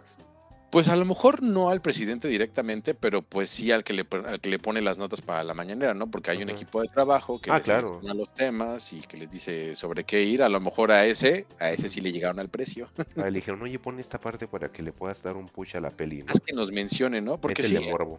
Yo lo que vi eh, en crítica de la película, pues es que en realidad estaba, estaba bastante mala, estaba bastante Mm. incoherente, que realmente la mordacidad que lo caracterizaba ya no estaba ahí Ah, ok. y que pues, el comentario, porque es un comentario que hacen en la película, pues es, es justamente el de ya no somos iguales, este, pero sigue siendo lo mismo, ¿no? Entonces, nada más tiene eso, realmente la película pues está muy desdibujada en comparación con La Ley de Herodes, ¿no? Que creo que va a ser la película top de Luis Estrada el resto de su vida, por lo visto.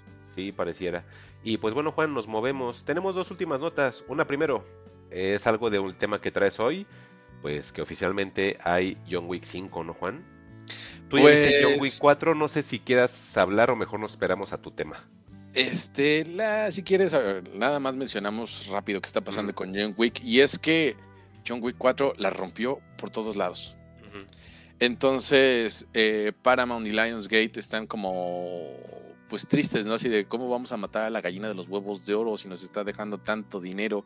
Y sobre todo que, que el mundo ahorita está carente de franquicias, ¿no? Entonces la franquicia de John Wick en esta cuarta entrega, pues está dando pie a que haya muchos proyectos, ¿no? Muchos spin-offs, muchos rumores.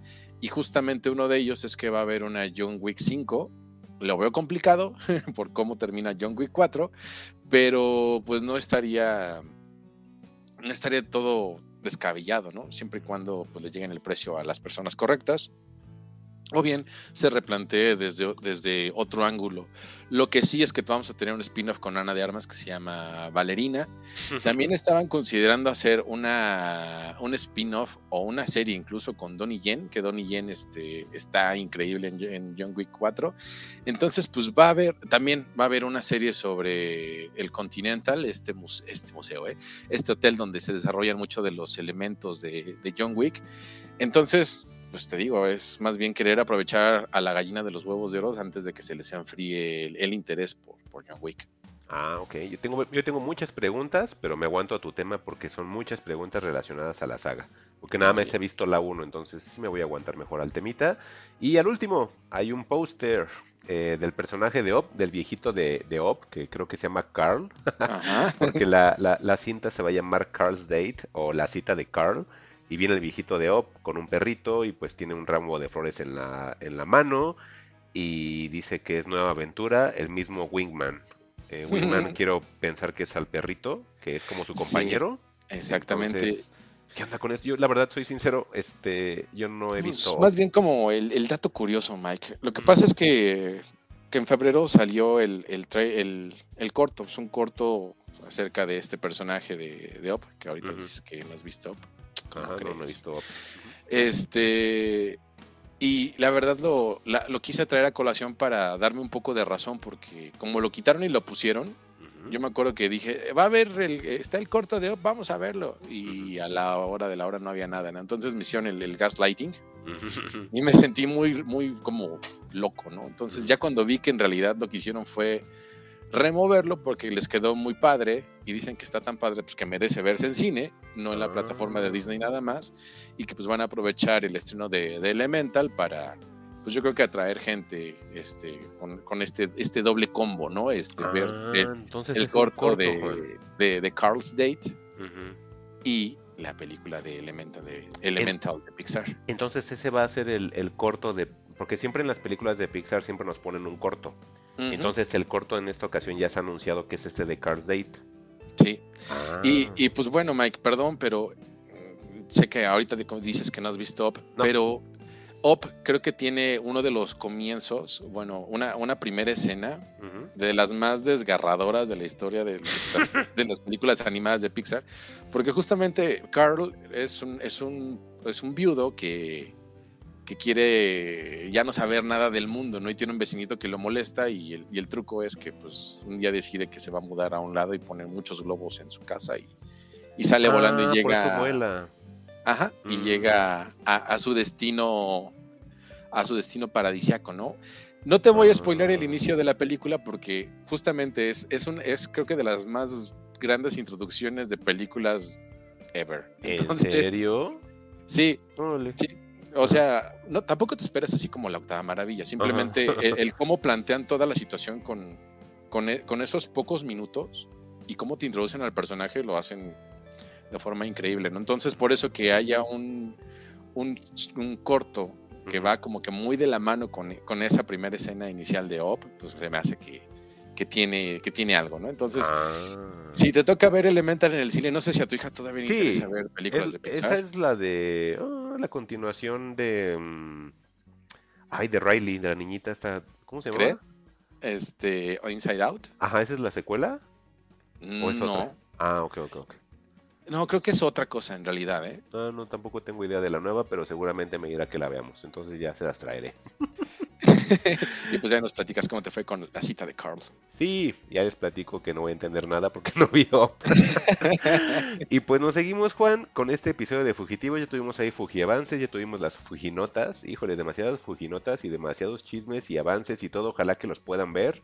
Ya les recomendamos ahí varias cositas para que puedan ver en YouTube y empiecen a generar expectativa para lo que va, lo que viene en abril y mayo, ¿no? Abril viene bien pesado en cuanto a entretenimiento, ¿no, Juan? Sí, vienen muchas cosas. Digo, aprovechen que pues va a ser Semana Santa y si tienen la oportunidad de descansar, como seguramente nosotros lo vamos a hacer, por eso tienen episodio largo. este, pues veanlo, vean lo que lo que plantea el cine. Sobre todo que también se viene el estreno de, ya lo habíamos platicado, ¿no? De Mario Bros. Ya va a salir Mario Bros. Muchas Creo que sale este fin ya, entonces ya no traen salida, hay que verla también. Y pues seguimos bueno. con los temas, Juan. Ahora sí vienen mis preguntas, pero pues te dejo primero que nada con John Wick 4, Juan. Ya viste John Wick 4 en el cine, te vi muy contento en Twitter. Y pues ahora sí, a ver, platícanos John Wick 4. John Wick 4, dirigida por este señor Chad eh, Staleski, pues nos trae la conclusión, o aparentemente la conclusión de la saga de, de John Wick, este ¿cómo llamarlo? Matón.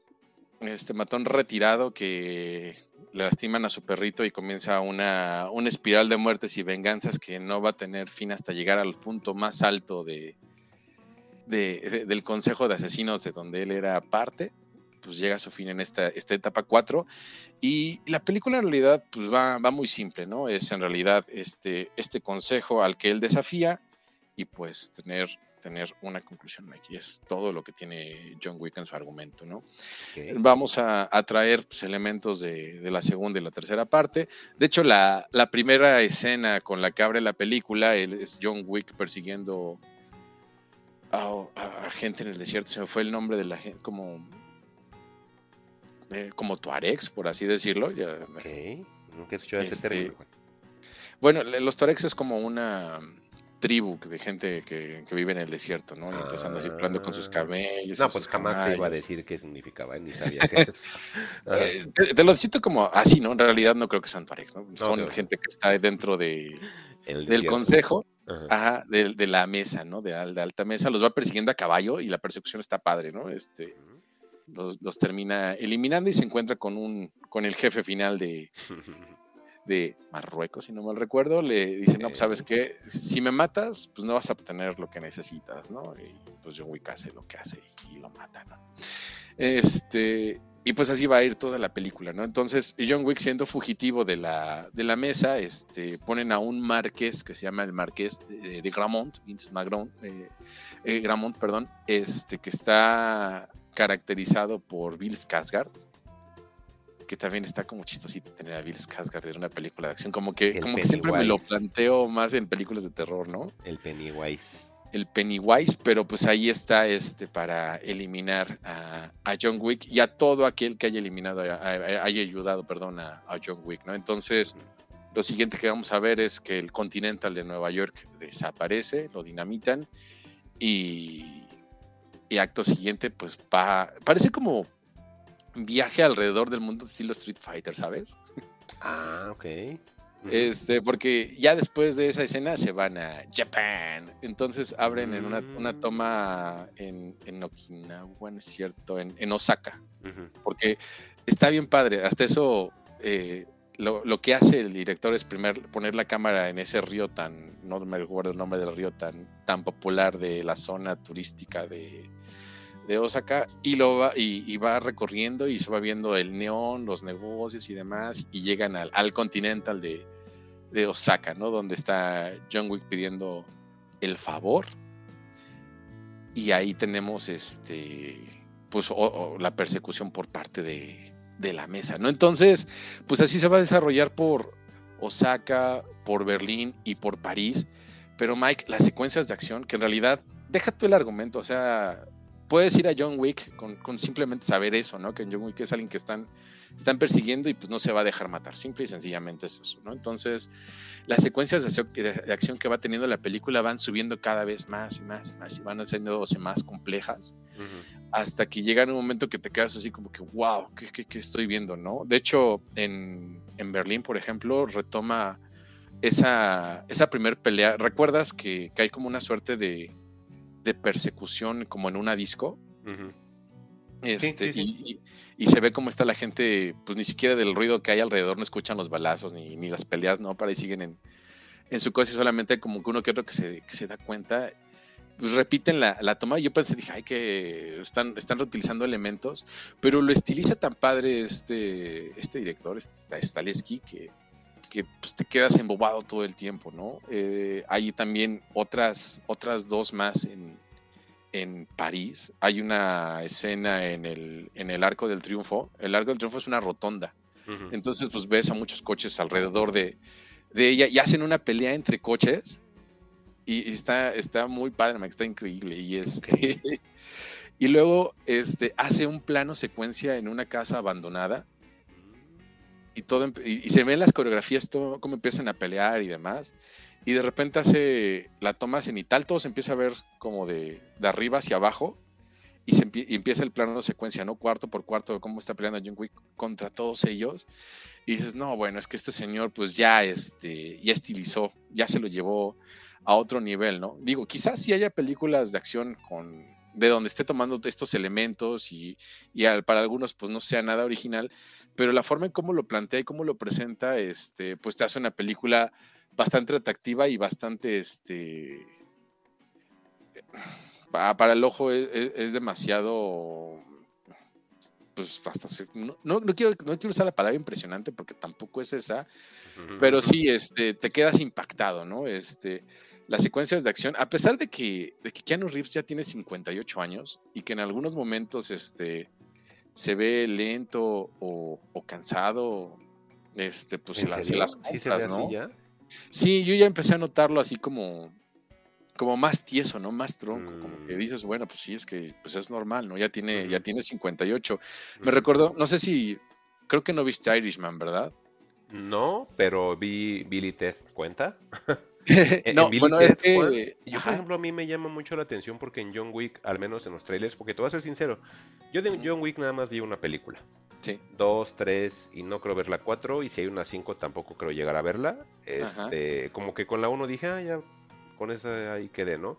Y a lo mejor suena raro porque es decir, ah, qué chistoso, o sea, ves películas de terror, pero las de acción no te gustan tanto. Y no, quién sabe por qué nunca he sido como tan fan de esas pelis así de, de que van entrando y disparan a todo y las únicas que me han gustado de este tipo son Duro de Matar y un poquito Arma Mortal Ajá. y ya, pero todas las demás, ahí Bad Boys un poquito, pero sí, como que ese género no me atrae, pero por ejemplo al menos veo los trailers, eh, vi el trailer de John Wick 4 en el cine y, y dije, ay, ¿cómo se ve igual toda la vida?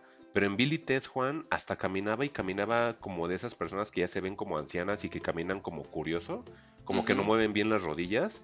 Sí. Y, y- y en Billy Ted al menos inclusive le pasan la estafeta a sus hijas de los de- yo sé que a lo mejor Billy Ted ni idea tienes de qué trata, ¿no? Pero bueno, este ellos salen porque digamos ellos eran ellos tenían una pel- películas famosas en los 90 Ujú. y hacen Billy Ted 3, pero ahí los, las protagonistas son sus hijas. Este, y, y ellos cuando llegan a salir, pues sí se ven así como que caminan ya hasta rarito, ¿no? Como ya ancianos. Entonces Sí. aquí ya se nota entonces también ya en John Wick 4. Sí, justamente te, te hacía el comentario de, de The Irishman porque hay una escena que, que llamó mucho la atención de forma polémica donde a Robert De Niro le piden que golpee a una persona, Ok. pero pues es un señor de 80 años y pegándole a alguien de 40, ¿no? Entonces cuando lo arroja al suelo y lo empieza a patear, pues sí se ve obviamente como un señor de 80 años queriéndote pegar, ¿no? ok. Entonces, en John Wick, eh, por momentos, pues Keanu también se ve de esa forma, como que ya le cuesta hacer algunos movimientos, hacer algunas, este, algunos stunts, porque también eso no le impidió que hiciera la mayoría de los stunts, creo que alrededor del 80% de los stunts los hizo él. Entonces, pues, admirable que, se, haya, pues, se haya expuesto de esa forma por, el personaje, ¿no? Pero pues sí, ya se ve que, le empieza a pesar la edad. Y este, y bueno, también eso no quita que, que el equipo que tiene alrededor pues le ayuda bastante a, a lucir, ¿no? Y dentro de esto, pues el cast que, que, el- que tiene la película, yo resalto mucho a, al legendario Donnie Yen, ¿no? Este, este actor de artes marciales hongkonés, este, que también ya está por ahí de sus 60 años, lo acompañó alrededor de la película y, y era como, su- como su, su amigo enemigo, ¿no? Entonces lo contratan para detener a John Wick, pero pues la, las, eh, la amistad y los códigos que tienen para conducirse, pues lo llevan a, a ser más como una, una suerte de, de pareja, aunque están este, peleando todo el tiempo, ¿no? Entonces también los stunts que hace Donnie, Donnie Yen, a pesar de que es un hombre ciego en la película, pues están, están increíbles, ¿no? A mí me gustó mucho y sobre todo siento que, que la película recae muy bien este, y se apoya muy bien en Donnie Yen, porque en algún momento este, estaba leyendo que, que, a, que Keanu Reeves recortó sus líneas. Creo que dice como 150 líneas en toda la película que dura casi tres horas, ¿no? Entonces, pues sí, de repente se ve muy, muy John Wick, pero a la Billy Ted, ¿no? Así como que, wow, bien, pelea. Ah, se Ah, sí es Billy Ted, ajá. ¿Sí los, sí los conoces entonces? Pensé que Sí, no. O sea, sí los, no los he visto, pero sí los conozco, sí, sí tengo el, sí tengo el referente.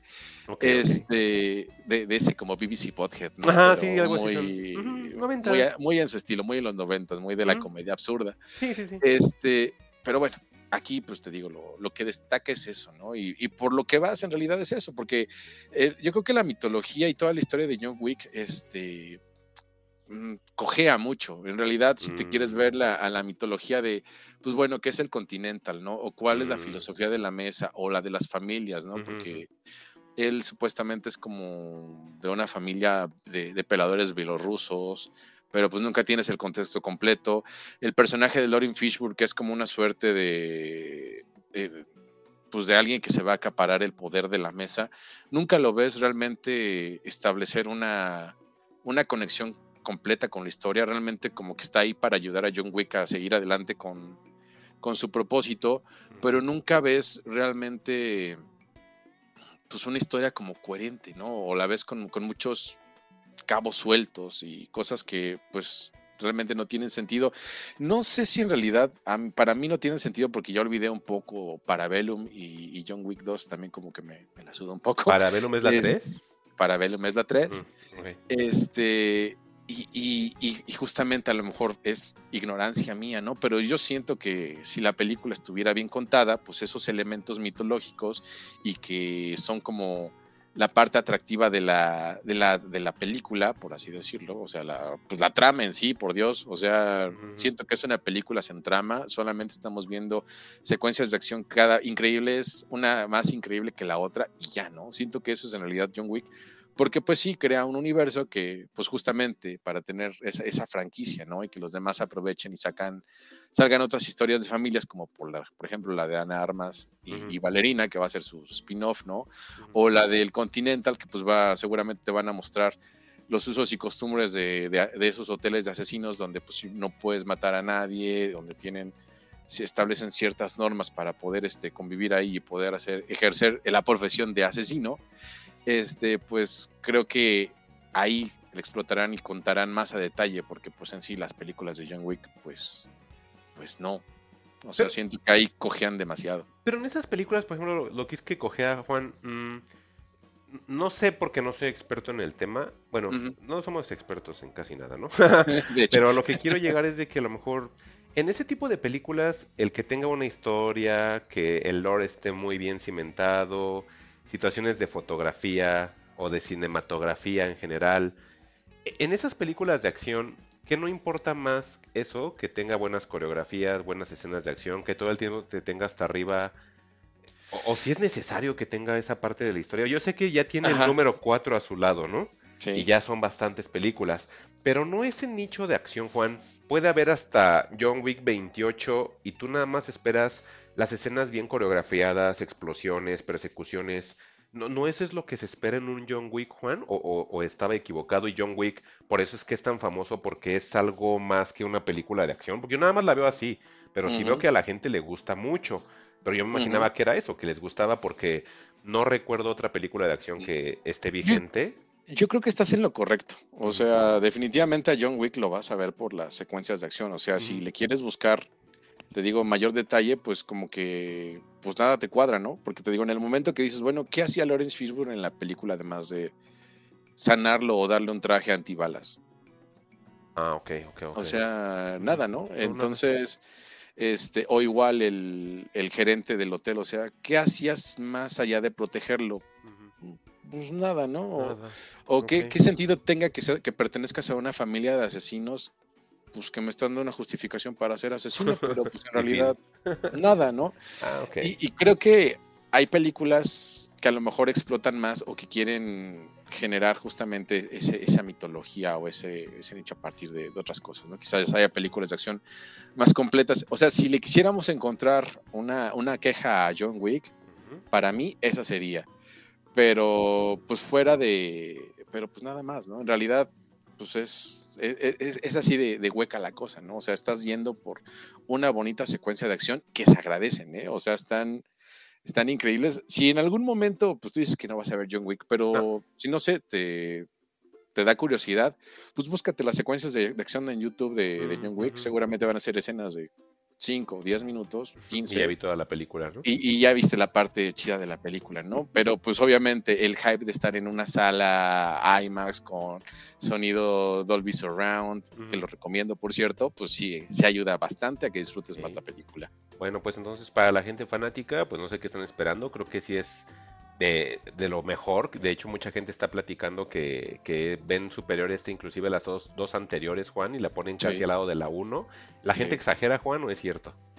No, sí, la, la gente está, está en lo correcto. Ok, sí, veo a la gente muy contenta con John Wick 4, yo imaginaba que esto ya era too much, pero el que se yo esté hablando como platiquemos de las 5, pues parece ser que las cosas las siguen haciendo bien y pues te digo, para mí no hay ninguna bronca, creo que está bien, creo que es la única película de acción que, que hoy día sé que es vigente, que la gente habla de ella, que la gente eh, Pues eh, que- está metida con la película, ¿no?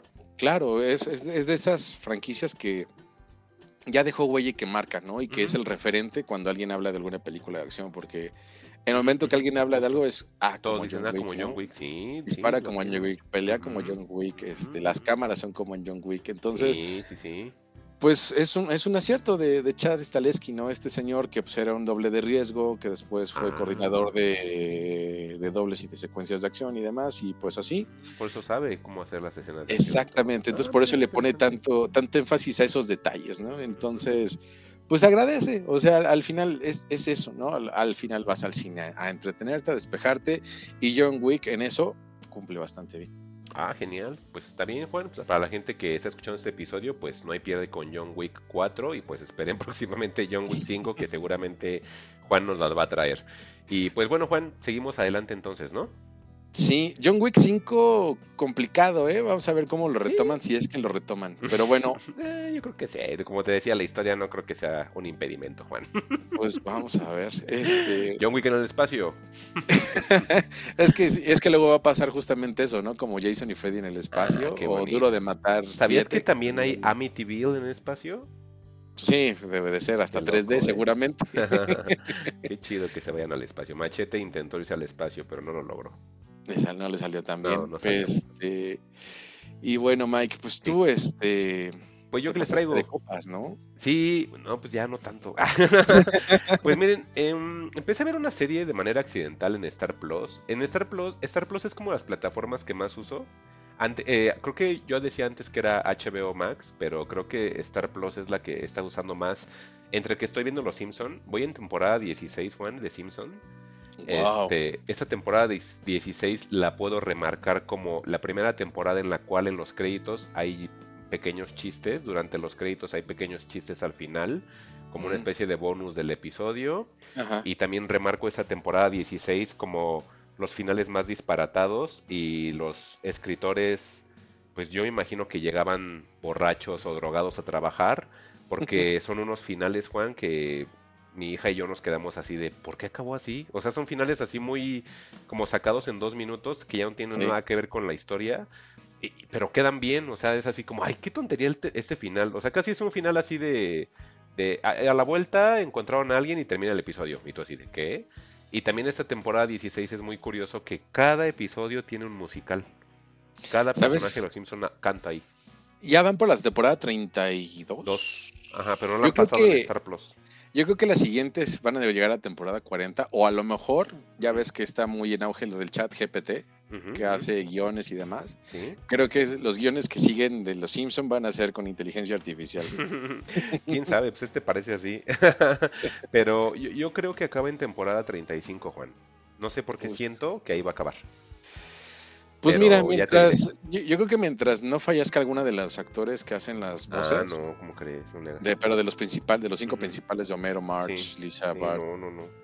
No, eso es lo que levanta la serie, Juan, ¿eh? O sea, yo sé que mucha gente los dejó de ver porque el doblaje en español lo cambiaron, pero ya estamos bien acostumbrados a los Simpson. O sea, aún así, aún así sea esa temporada 16 que vamos, sí estamos muy acostumbrados a las voces de los Simpson. Entonces, sí cambiárnoslo, a lo mejor me pasaría como la gente que los vio este con doblaje en el TV Azteca y que de repente se los cambiaron, a lo mejor sí sentiríamos así, pero las 32 temporadas que hay siguen siendo el mismo casting, entonces a ver qué pasa. Sí, sí, este, y pues sobre todo que los Simpsons tienen esa tendencia, cuando uno de sus actores fallece, eliminan al personaje, por eso ya no sale ni la maestra Crabapple, ni Troy McClure, ni cosas así, pero si quieres luego nos metemos bien a bien al, universo Simpson, porque la que me termine la traigo. Estaría interesante. Este, porque yo nada más vi esta temporada 11 como señor de los 90. Yo ya vi más que este, tú, ¿eh? Sí, exactamente. Ya, de ya, rompiste el récord. Yo ahí sí mm. tengo mis, mis DVDs ahí este, con, los viejitos. con su carita de Simpsons ahí hasta la ah, temporada 11, todos bonitos. Ya ves, yo ya tengo, ya soy más true porque llevo cinco más de Simpson y, y, vamos viéndolo, ¿eh? O sea, seguimos y seguimos viéndolos. Pues mira, si, aguantas hasta la temporada 25, sí vas a tener mis respetos con, con ese, con ese aguante, ¿eh? porque sí dicen que ya están muy, muy malitos. ¿A poco? Pues ya lo veremos, ya veremos qué pasa, porque ya nos falta un episodio para terminar temporada 16, o sea, ya vamos a comenzar 17, Juan. Vemos un capítulo diario, entonces estoy viendo 5 por semana, estamos hablando que son 20 por mes, entonces casi por, por mes nos estamos mes por temporada. más o menos es un mes por temporada, entonces eh, ya la semana que viene comenzamos, yo creo, temporada 17 y pues eh, ya llevo entonces seis años más que tú de temporada, Juan. Pues bueno, ya citando a la abuela Simpson, ya maldita sea, cómete la maldita naranja, ¿de qué vas a hablar? Sí, en estas temporadas sí lo que te puedo decir es que ya no hay memes, o sea, ya no hay imágenes de memes, me imagino que toda la gente igual nada más vio las mismas temporadas que tú, porque ya no hay este, escenas Ya no les parecieron chistosos y ya. Ya no hay ningún clip de memes, ajá, sí, ya no hay. O sea, de hecho veíamos la serie y mi hija, ah, ese es de un meme, ah, ese es de un meme, ¿no? Pero ya en esa temporada, como desde la 13, 14 más o menos, ya no había clips de meme. Y dije, ah, aquí la gente ya dejó de verla y ya no hay clips de meme, ¿no? Quién sabe si más adelante hay algunos, pero ya te avisaré, ¿no? Y bueno, eh, en, esta, en esta desviación de Star Plus, que les decía que era como, ya podrán ver ahora por qué es la plataforma que más uso, pues está eso, está It's Always On in Philadelphia, que terminó en el 2021, Juan, y hay rumores de que regresa, o sea, esa cosa nunca acabó, este, Welcome to Ham, que ya lo trajiste acá, lo he estado viendo ahí, ya, ya, ya casi la termino. Y bueno, la serie, eh, después estuve viendo How I Met Your Father, que pues pueden alejarse de ella, y se los digo de todo el corazón, pueden alejarse de ella. Este, la protagonista, híjole, es esta cantante. Hilary Duff. Hilary Duff, híjole, está bien terrible esa serie, pero la veo no sé por qué, yo creo que estoy esperando los cameos. Por ahí nos prometieron un, un, cameo de Barney Stinson y nada más fue una escena en la cual se le descompuso su auto y no volvió a salir en el capítulo. Me sentí timado. Por ahí salió un cameo de Robin también. Oye, ¿te echaste la temporada 2 también? ¿De esta cosa? Ajá. Está en la 2 ahorita. Y, y, el primer capítulo sale Barney y ya no ha vuelto a salir y lo he seguido viendo porque pensé que iba a volver a salir y me engañaron. Híjole, no, man, ya. Sí, no, me están engañando. Sí, entonces llego a ver esas cosas. Tengo que veo It's Always On in Philadelphia, eh, eh, Welcome to Redham. Este, y bueno, la otra serie que empecé a ver es esta que les traigo que se llama Single Drunk Female que es como una chava soltera y borracha. y está padre porque en el cartel donde dice borracha le tapan porque toda la serie se trata de una chica que es Samantha Fink, que es alcohólica y pierde su trabajo y ahora tienes que ver cómo es que su vida va a cambiar porque entra a rehabilitación y deja por completo el alcohol. Entonces hacen una especie de, mm, mm, de, seguimiento o de línea de tiempo de todos los días que ella va teniendo sobria. Entonces la serie es muy curiosa porque es sarcástica, pero a la vez es, es, muy como en tu cara. La, serie es, es, muy rara porque tiene personajes que a lo mejor mucha gente conocemos que existen. Eh, por ejemplo, Samantha, que es la protagonista, tiene como entre sus mejores amigas una madre soltera que todo el tiempo se la pasa de fiesta en las pedas y así, y siempre está hablando de su hijo que lo tiene la, la niñera, ¿no? Y pues ella todo el tiempo dice que quiere estar fiesteando y todo, y pues es una mala influencia para Samantha que quiere dejar el alcohol, de hecho nada más la acompaña, pero pues ya no toma. Y pues vamos a seguir así la vida de Samantha, de cómo se va este, cómo, ella va tratando de recuperarla, porque ella cuando era alcohólica vivía en Nueva York y escribía en un sitio de noticias, pero son de esos de noticias o artículos que son como esos de clickbait, que te ponen algo así como un header de ¿conoces a estas estrellas? ¿Sabes los que les pasó actualmente y que te metes y está llena de spam, spam, spam? Entonces ella se encarga de hacer esas notas como de clickbait para que la gente entre y empiece a darle todo el spam que se les pueda generar y así ellos reciban como la ganancia de la publicidad. Entonces ella trabaja en un sitio así. Como pero- Vice, ¿no? Ándale como Vice, como el BuzzFeed, todas esas cosas. BuzzFeed, justo ese era el que estaba buscando. De sí. hecho, de hecho, en donde ella trabaja se llama. Entonces dije, ah, este es el BuzzFeed, pero con otro Pues nombre, el- ¿no? El, el extinto BuzzFeed, ¿no? El extinto, ¿verdad? Sí, es cierto, ya estamos Sí, bien. sí, no, no, la, no, la, no, no pegó. Sí, si no, este, si no entienden la referencia, y búsquenla en Google para que se enteren un poquitito y, y se den cuenta de nuestra edad. Pero bueno, eh, entonces ella trabaja en esta cosa y pues la corren por alcohólica. Y al momento de que la corren, pues tiene que regresar a vivir con su mamá y trabajar en una cafetería. Siendo que ella tenía este, hasta posgrados en, en Yale de, de redacción y todo. O sea, la chava sí sabe escribir, pero terminó trabajando en este portal de, de notas de clickbait. eh, pierde el trabajo por, por su alcoholismo, se regresa a su pueblo natal y ahí está viviendo con su mamá. Entonces, a partir de ese momento empieza el día uno de su sobriedad, hasta que Sí. nos llevan a un poquito más del año y viendo cómo es que va cambiando su vida por completo, va como tratando de enderezar sus malas decisiones que tomó. Eh, eh, es una serie, a pesar de lo que les digo y que pareciera una serie cruda, no lo es, es una serie cómica, cómica rara por este contenido de, de- de rehabilitación. Cómica Pero- negra. Sí, pero me agradó, ¿sabes? Porque eh, hay muchas series hoy día que nos muestran como ya mm, normalizado el, el beber alcohol e inclusive el uso de drogas, Juan. Y me agradó este giro, como que fue así de, ah, pues es que esta per- este personaje pues ya se salió como del canon de, es una treintañera, este, todo el tiempo este, fiesteando, sin consecuencia, que casi siempre son los personajes que hemos estado viendo en Euforia, llámale el nombre que tú quieras, pero hay Pues muchos el mismo personajes How I con- Met Your Father, ¿no? Que todo el tiempo estaban. en How I Met Your ¿no? Mother todo el tiempo estaban en un bar, ¿no? Ajá, exactamente. Entonces aquí esto como que me gustó. A- adicional, la, mm, la, la, este, mm, la protagonista, que se llama Sofía Black Delia, eh, es muy carismática y, y me gusta mucho que es como una persona normal, Juan. O sea, no es como la típica actriz modelo. O sea, es una Ajá. chavita normal. Y, y su actuación hace que todo se vea muy natural. Entonces, se me hace muy carismática esta actriz. Yo no la conocía de ninguna parte. Te repito, el nombre se llama Sofía Black. Delia. Yo Sí. no la ubicaba en ninguna parte y, y me, me agradó muchísimo. Y su co-host, que es Rebecca Henderson, también me gustó mucho. Entonces, eh, creo que eso es lo que hace muy eh, pasajera la serie. La serie le integran únicamente 10 episodios de 20 minutos, Juan. Es muy corta. Y, y se pasan bien rápido los episodios y son muy entretenidos. Entonces, es una serie muy ligera. eh, les repito, el nombre es Single eh, Drunk Female. Ahí le encuentran, de hecho, este, esta serie como que te la spamean constantemente en, Star Plus. De hecho, por eso es que la vi, porque constantemente me la pasaban. Y dije, ah, ya, a ver de qué es. Y vi el tráiler y dije, ah, qué curioso. Es, comedia. Y tenía ganas de ver una comedia. Y, y sí, o sea, sí tiene escenas que te hacen reír, pero sí me gusta como mucho esta unión entre como que es comedia, pero que dices, ah, qué bonito que le está echando ganas, ¿no? Oye, ahorita que estoy viendo, estoy leyendo sobre el plot y la, y la serie, estoy viendo que, que el personaje, bueno, Samantha Fink, cuando toca fondo, tiene que regresar con su mamá, como dices, regresa a Boston. ujú. Y Boston es de las ciudades más alcohólicas de Estados Unidos. Ah, mira, eso no. Ah, mira qué buen dato. Sí, Con razón. sí, Sí, porque. Puro bar, puro irlandés, pura pelea, puro racismo, ¿no? Ah, sí, sí, Este, sí. Ah, ok, qué bueno ¿Qué, que dices, qué ¿eh? tan, ¿Qué tanto lo retratan en la serie? Sí, todo el tiempo. todo el tiempo la gente está bebiendo. No, no, no sabía ese dato, fíjate. A lo mejor lo pude haber como entendido mucho mejor. No Ajá. sabía ese dato, pero sí, este, sí, todo el tiempo hay bebida alrededor de ella y pues le es más complicado no recaer. Tiene por ahí hasta pues un afer con alguien que este, también es alcohólico.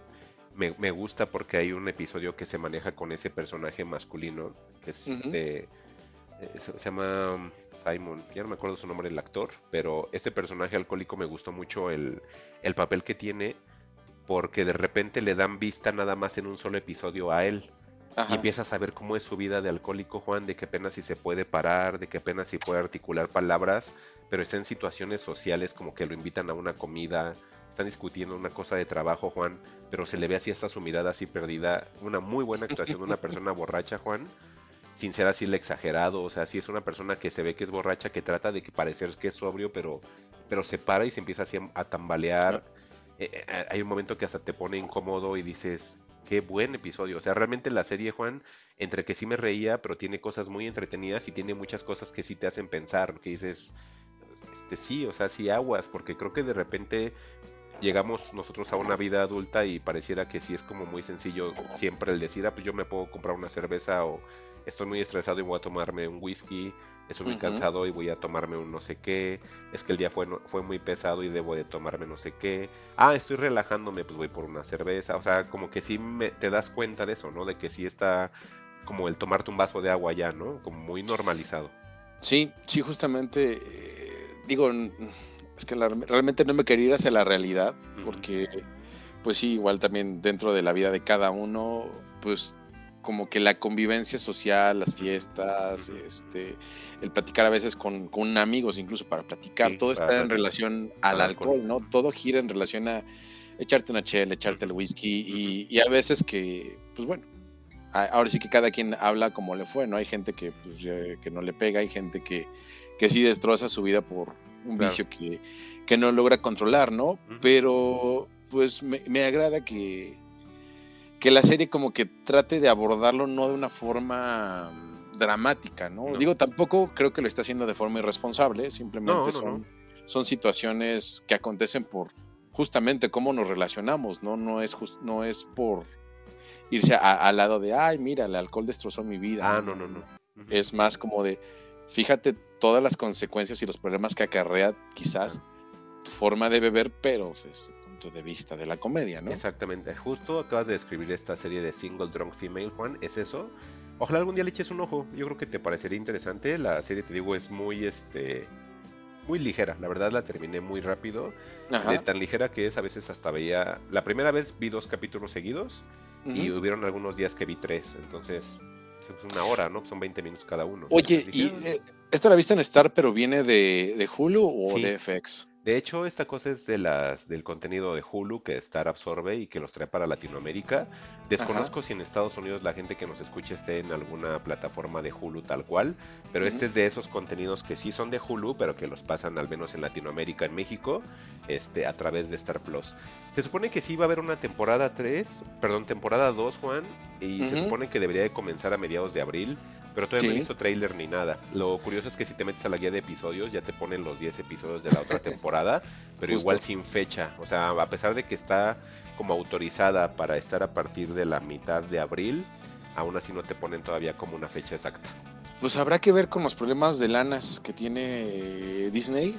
Si, si no la retrasan o, o, la cancelan, espero que no, pero pues sí ya está ahí todo bien puesto para que salga dentro de 15 días en Hulu, seguramente. Exacto. Este, y, pues lo malo, ¿no? De que no hay como una constancia o una un calendario bien definido de qué es lo que va a programar Stars para cuándo, ¿no? Y qué bueno que dices lo de Disney, Juan, porque pues recordemos que Hulu también es este mayoritario Disney, como Disney que es mayoritario del universo. Originalmente Hulu nació como una marca asociada de, NBC, pero por todo este rollo que ha habido de las cableras, Juan, pues obviamente las cableras han estado vendiendo sus derechos y esta co-creación de NBC que es Hulu, pues el mayoritario actualmente es Walt Disney, como les digo, como el universo mismo, como la creación misma entonces, pues sí, eh, este, ahorita Disney creo que no está en buenas situaciones, que de todos modos sigue siendo una marca millonaria, Juan, y a lo mejor ahorita tiene como que un bajón, pero no, no tampoco vamos a tirarnos y a decir que va a desaparecer, ¿no? O sea, es de las empresas con mayor pues presencia en todo el mundo, Juan. Claro, incluso si nos llegara un correo de Disney diciendo que quieren comprar Fugitivos Podcast, pues lo vendemos. obviamente estamos ahí en las negociaciones, ¿no? claro. Y pues bueno, eso es Single Drunk Female, para que la puedan ahí echar un ojito. Está bien divertida, de verdad. Y pues nos vamos ahora sí con el tema principal, Juan. Una película que creo que estuvimos esperando mucho tiempo. Eh, yo desde que me enteré que se estaba haciendo la película, la verdad me burlé porque dije, nadie quiere ver una película de Tetris. o sea, ¿de qué va a tratar una película de Tetris? Pero cuando nos lanzan el primer tráiler, Juan, no sé tú, pero yo al menos desde el primer tráiler fue así de, quiero ver esa maldita película. ¿O qué onda, Juan, cuando viste el tráiler de Tetris? ¿Qué pensaste? A ver. Pónganla ya, maldita sea, este, sí. Totalmente inesperado, ¿no? Y es que, pues, en el ocaso de los superhéroes, llegan los videojuegos a salvarles el trasero a, a las grandes cadenas en Estados Unidos a cinematográficas y demás, ¿no? Este, tenemos el éxito que fue The Last of Us, a pesar de lo que digas tú, yo o el resto de la humanidad. Es un éxito, Claro. va a haber una segunda temporada, Sí. la gente va a estar ahí. La próxima semana se va a estrenar la película de, de Mario Bros. La gente la quiere ver, Y ahí vamos la a va a romper, ahí vamos a estar. Sí. Cuando salió la película de Sonic, nadie daba un peso por Sonic, todo el mundo vio a Sonic, ¿no? Entonces, este, pues era de esperarse que, que la de Tetris, pues también la gente la quisiera ver. Aquí, pues salió en plataformas con un estreno, un lanzamiento un poco más reducido, salió por Apple TV. Se ve que la película tuvo como que un presupuesto chiquitín, pero pues no por eso decepciona, ¿no? Esta película que lo traen productoras de, de Apple TV, hay films, que no sé si hay films es eh, Artificial Intelligence. Ay, no manches. ¿Te imaginas? no. Creo que ya existía, ¿no? ya quieres que todo sea inteligencia artificial. No, al contrario, no quiero que sea inteligencia artificial. Marv. Studios e Imagine Entertainment, ¿no? Este. Todos estos, eh, todos estos dirigentes, este, eh, apoyando al director John Baird, escrita por Noah Pink, pues nos trae una película que, pues no sabía que necesitábamos, Mike. Simple y sencillamente después de ver el tráiler no sabía que necesitaba ver algo con tanta premura. Lo bueno es que no tardó tanto, ¿no? No, no, no. Y bueno, esta película que originalmente eh, explotó, terminó de explotar, porque también en el Festival del South de Southwest, eh, Juan, Tuvieron ahí una proyección y la gente salió bastante, bastante, bastante contenta. Sí. Eh, muchas de esas personas igualmente en sus tweets decían lo mismo que estamos comentando, que, que no esperaban que una película de Tetris fuera esto, que fuera algo tan entretenido, que se volviera una película, bueno, no me voy a adelantar, pero digamos ellos mismos decían que era una película que tenía distintos géneros mezclados, que al final, al, momento de, fijar todos estos elementos, formabas un Tetris y dije, ah, qué bonito. O sea, la gente estaba muy contenta. Este, y la verdad, cuando tú me dijiste, oye, ya está la película de, de Tetris en Apple TV Plus, la verdad tuve que invocar al cinema Pingüinín y, y justo la acabo de terminar de ver hoy. La verdad me tiene muy contento. Mientras desayunaba estuve viendo la película y, y la verdad me tiene muy, muy, muy contento. Así como dice Juan, es dirigida por este, John Bird, que no conozco nada de él, y escrita por Noah Pink.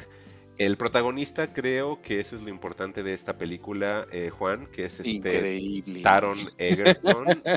Híjole. Bueno, bueno, no, increíble no es la palabra, es seductor. Me gustó muchísimo. Este, a, a él yo lo conocía por Kingsman, de esas de, de mis películas, que según yo digo que no me gustan las películas de acción, pero me Pero gusta. Kingsman. Este, él yo lo ubico por esa película únicamente, entonces en cuanto lo vi dije, ¡Exi! Porque así es como se llama el personaje, ¿no? Entonces, a mí me, me agrada mucho este actor y la verdad verlo aquí eh, no dando golpes, eh, sino actuando, me, me- me dio mucho gusto, Juan. Me, me puso muy contento. Este. mm, Y no sé qué más decir de Taron Egerton. Híjole, bueno, Taron Egerton, que pues ya lo vimos este, en un rango diferente en esta serie que en algún universo paralelo les trajimos que se llamaba Blackbird. También Ah, lo tenemos, sí, este, también eh, de esta, esta biografía de Elton John. En la del Rocketman. sale, ¿verdad? Sí, esa no la he Ajá, visto todavía. Me recomendaste mucho Sync, pues él es el puerquito que hace de canta Ah, las canciones ¿sí? de Elton John. Ah, Ujú. ok, ok, ok, ok. Este, y, y pues bueno, en Kingsman, pues inolvidable Kingsman, ¿no? Que cuando salva al mundo, una princesa le promete el trasero y se lo compre. Entonces, él es el de la leyenda de él hizo el doblaje de Sing y él por eso salió en la película de Elton John Juan. Ajá, él es. Ay, me hubieras dicho desde un principio que Exi. Como decía su nombre, este, no se me pegaba. Y hasta que lo vi en la película, lo- yo lo luego fue así de, como el meme de DiCaprio, ¿no? Así de, yo se lo conozco.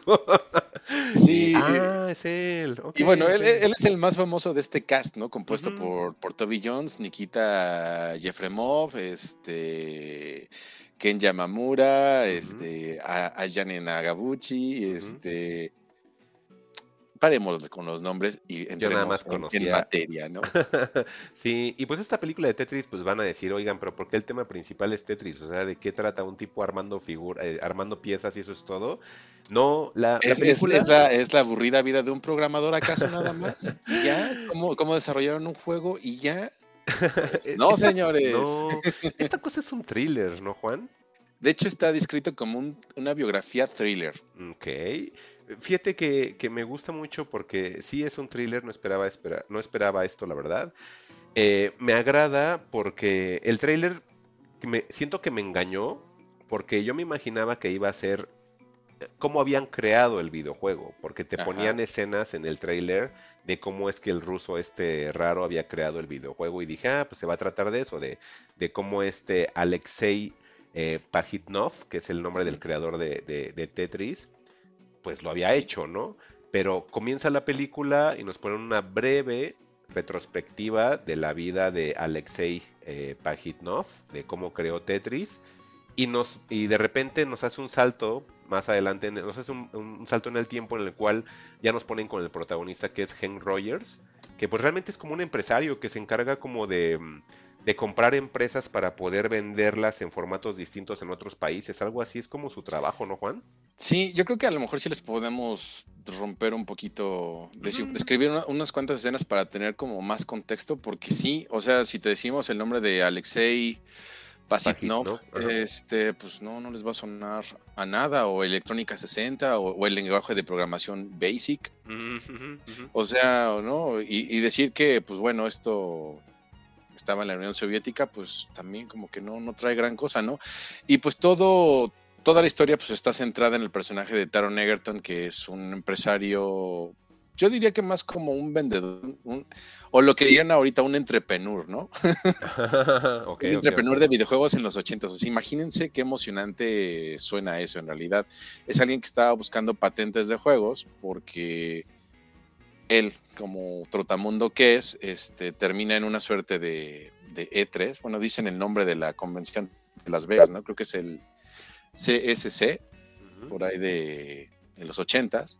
Él lleva un, un juego de ajedrez japonés que se llama Go. No pega, obviamente. Y en el stand que de al lado, este, alguien le, le dice que vaya a ver y le llama la atención que alguien tiene pues al Tetris, ¿no? Que el Tetris es una combinación de la palabra tetra, porque si se fijan las figuras de Tetris simple solamente tienen cuatro puntos, cuatro lados, son este polígonos de, de cuatro, y is, que es de tenis, ¿no? Entonces se supone que es- ese es el juego de palabras por el cual existe el Tetris, y es justamente este juego que en un rato de ocio desarrolló, un programador ruso, que, es, justamente Alexei Patisov, y que se vuelve popular dentro de la Unión Soviética porque todos se lo comparten a nivel burocrático, ¿no? Donde hay una computadora, todos están jugando porque pues así pasa en las burocracias, ¿no? De repente no hay nada que hacer y el juego se vuelve muy popular. Entra en acción un, un mediador, ¿no, Mike? Un, un- creo que es una, no sé si es húngaro o es inglés el señor, que se llama Roger Stein Ujú.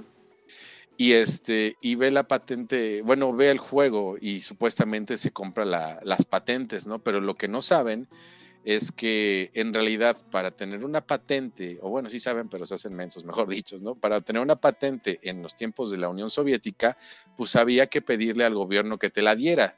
Y obviamente al ir un occidental a la Unión Soviética en los 80s, en el, la casi la caída del muro, pues obviamente no iba a pasar, ¿no? Entonces, a partir de esto, pues vienen todos los enredos, ¿no, Mike? Sí, la, la película nos muestra como distintos giros. Eh, a mí eso fue lo que me gustó bastante porque está como muy bien explicada todos esos, eh, eh, todo esa, ese arte de negociación, Juan, de encontrar huecos en los contratos, de ver cómo es que vas a sacar la mayor tajada, de estarte peleando por tener la razón, porque realmente lo siento así, porque es de tener la razón, tanto de un gobierno como de cada persona por sus propios intereses. O sea, y es raro que les diga de eso trata Tetris, la película. O sea, es en serio, es de verdad algo que no me lo imaginé. De re- Obviamente también para la gente que a lo mejor somos gamers y más viejitos, hay como ciertos eh, guiños como interesantes, como detalles lindos, que por ejemplo hay, hay, hay menciones o apariciones de Nintendo. eh, por ahí también de repente nos ponen como guiños a, a sus juegos de video.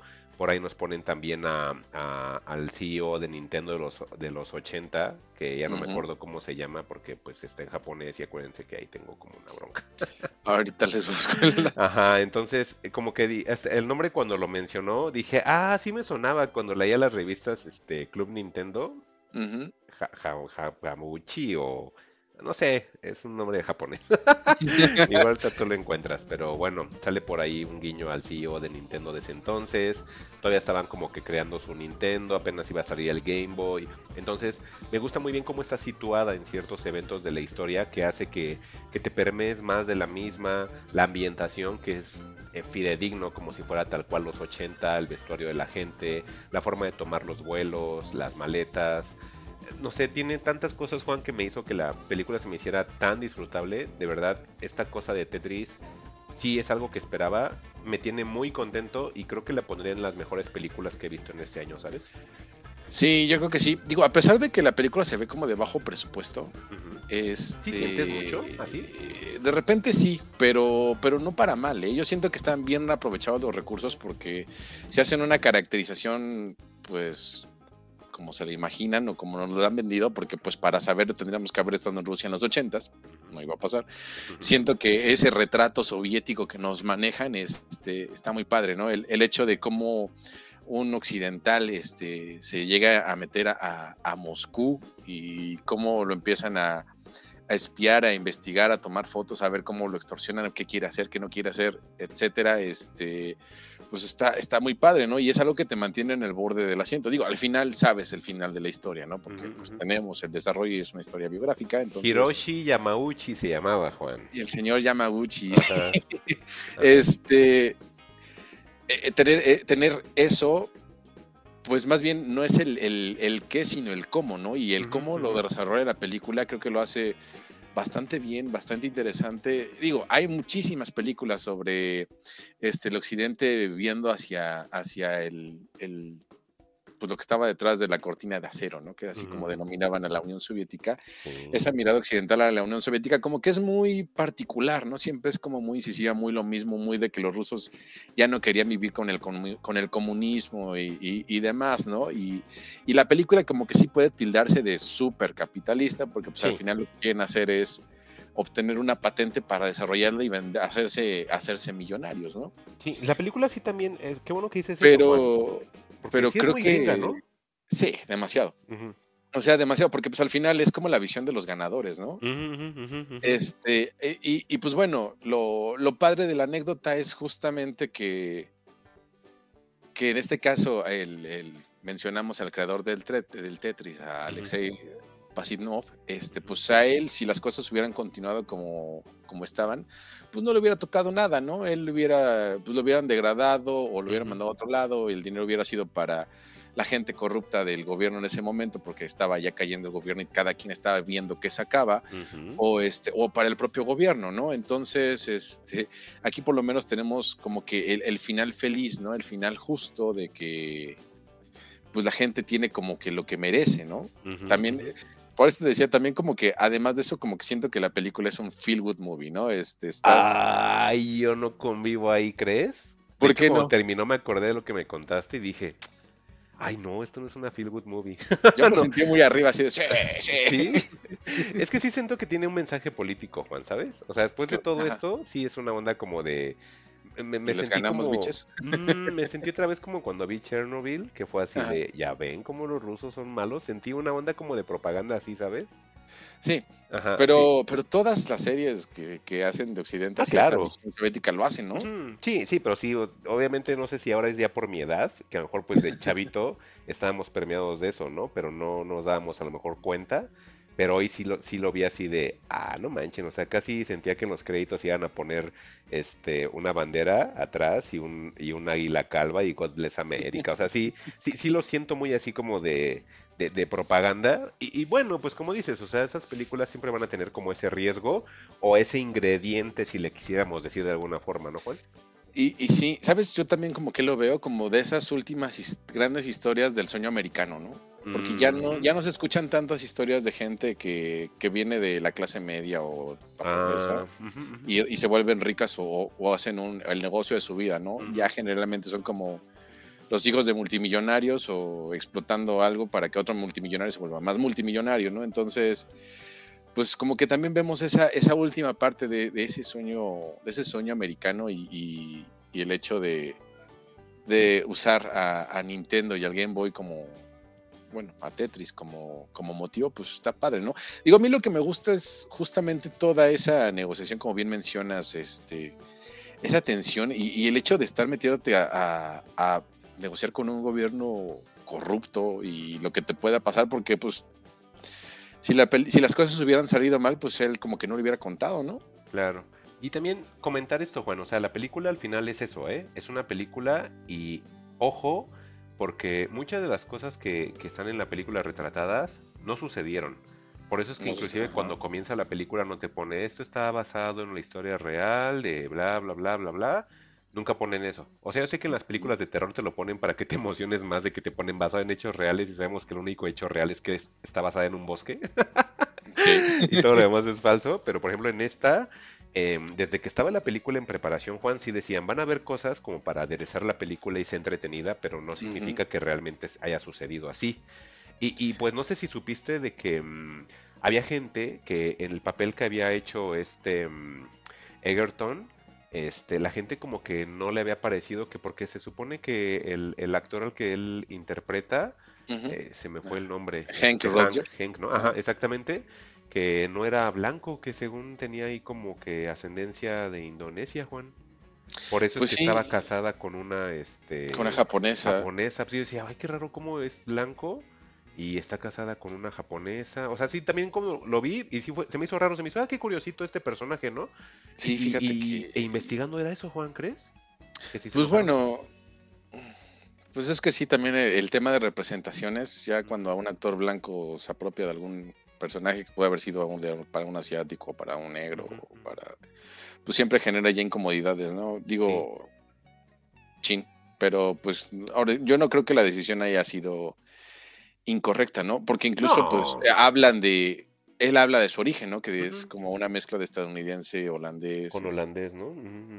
Y justamente hablan del origen asiático y demás, o sea, tampoco le veo como, como que mayor problema, ¿no? No, no. Eh, se, llama, sí entiendo el tema de, representación, pero pues se llama actuar, ¿no? O sea... Sí, es una, exactamente lo que te digo, o sea, realmente es una película y hay muchos hechos que pues ni siquiera sucedieron. Entonces también sí quiero como remarcar esta parte de hechos que no sucedieron, Juan, y que no está basado tal cual en historias reales. No es literal. Ajá, y creo que por eso también hicieron una recapitulación al inicio de la película de bien breve de cómo es que inició esta onda del Tetris.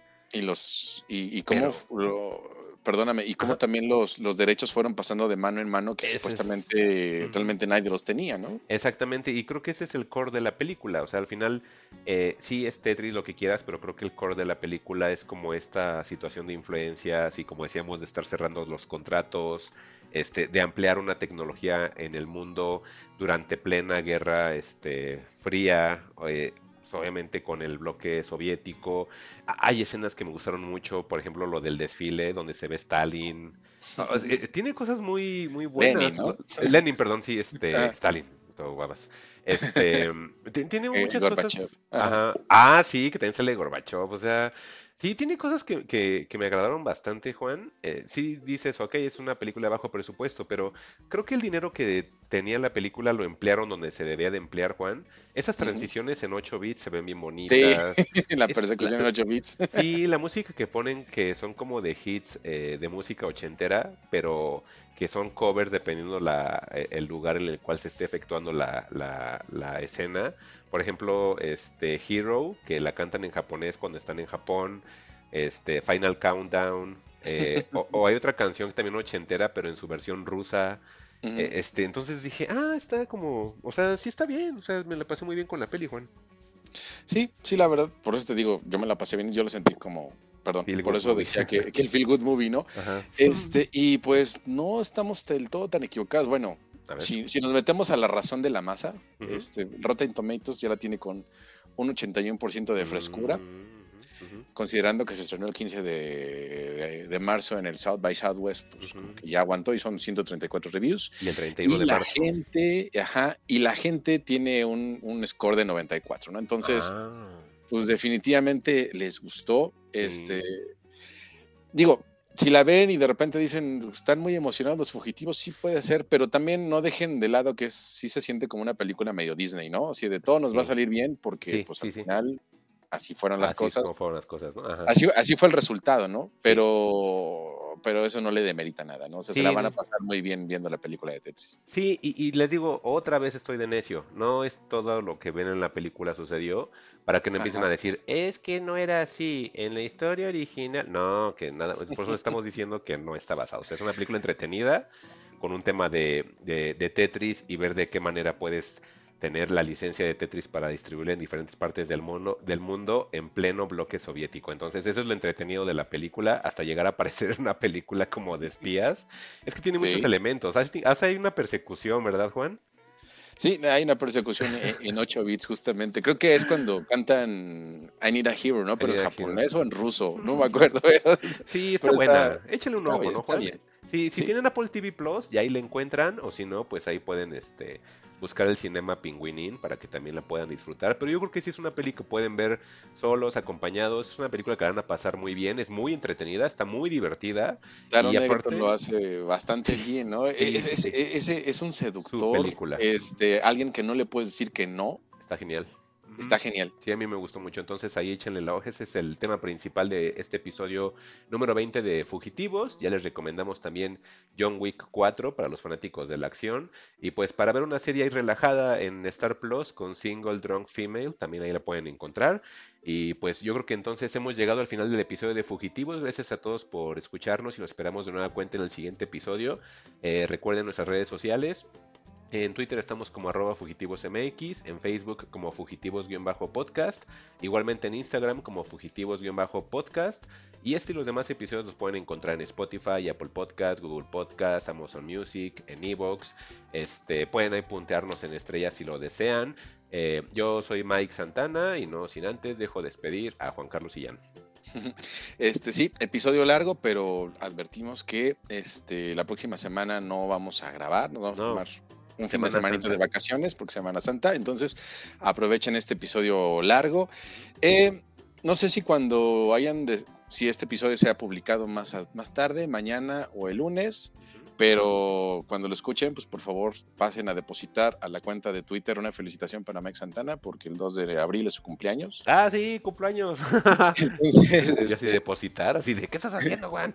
depositar su felicitación. Ah, sí, sí. ¿qué estás- Sí, no, no, aquí ya saben que este podcast no pide dinero de, de ninguna manera, de ningún motivo. Free to play. Exactamente. Entonces, pues es todo, amigos. Muchas gracias y este nos estamos escuchando dentro de 15 días. Sí, cuídense, disfruten sus vacaciones santas. Ustedes no son santos, pero las vacaciones sí. Aprovechenlas. Cuídense mucho. Adiós. Nos vemos. Bye.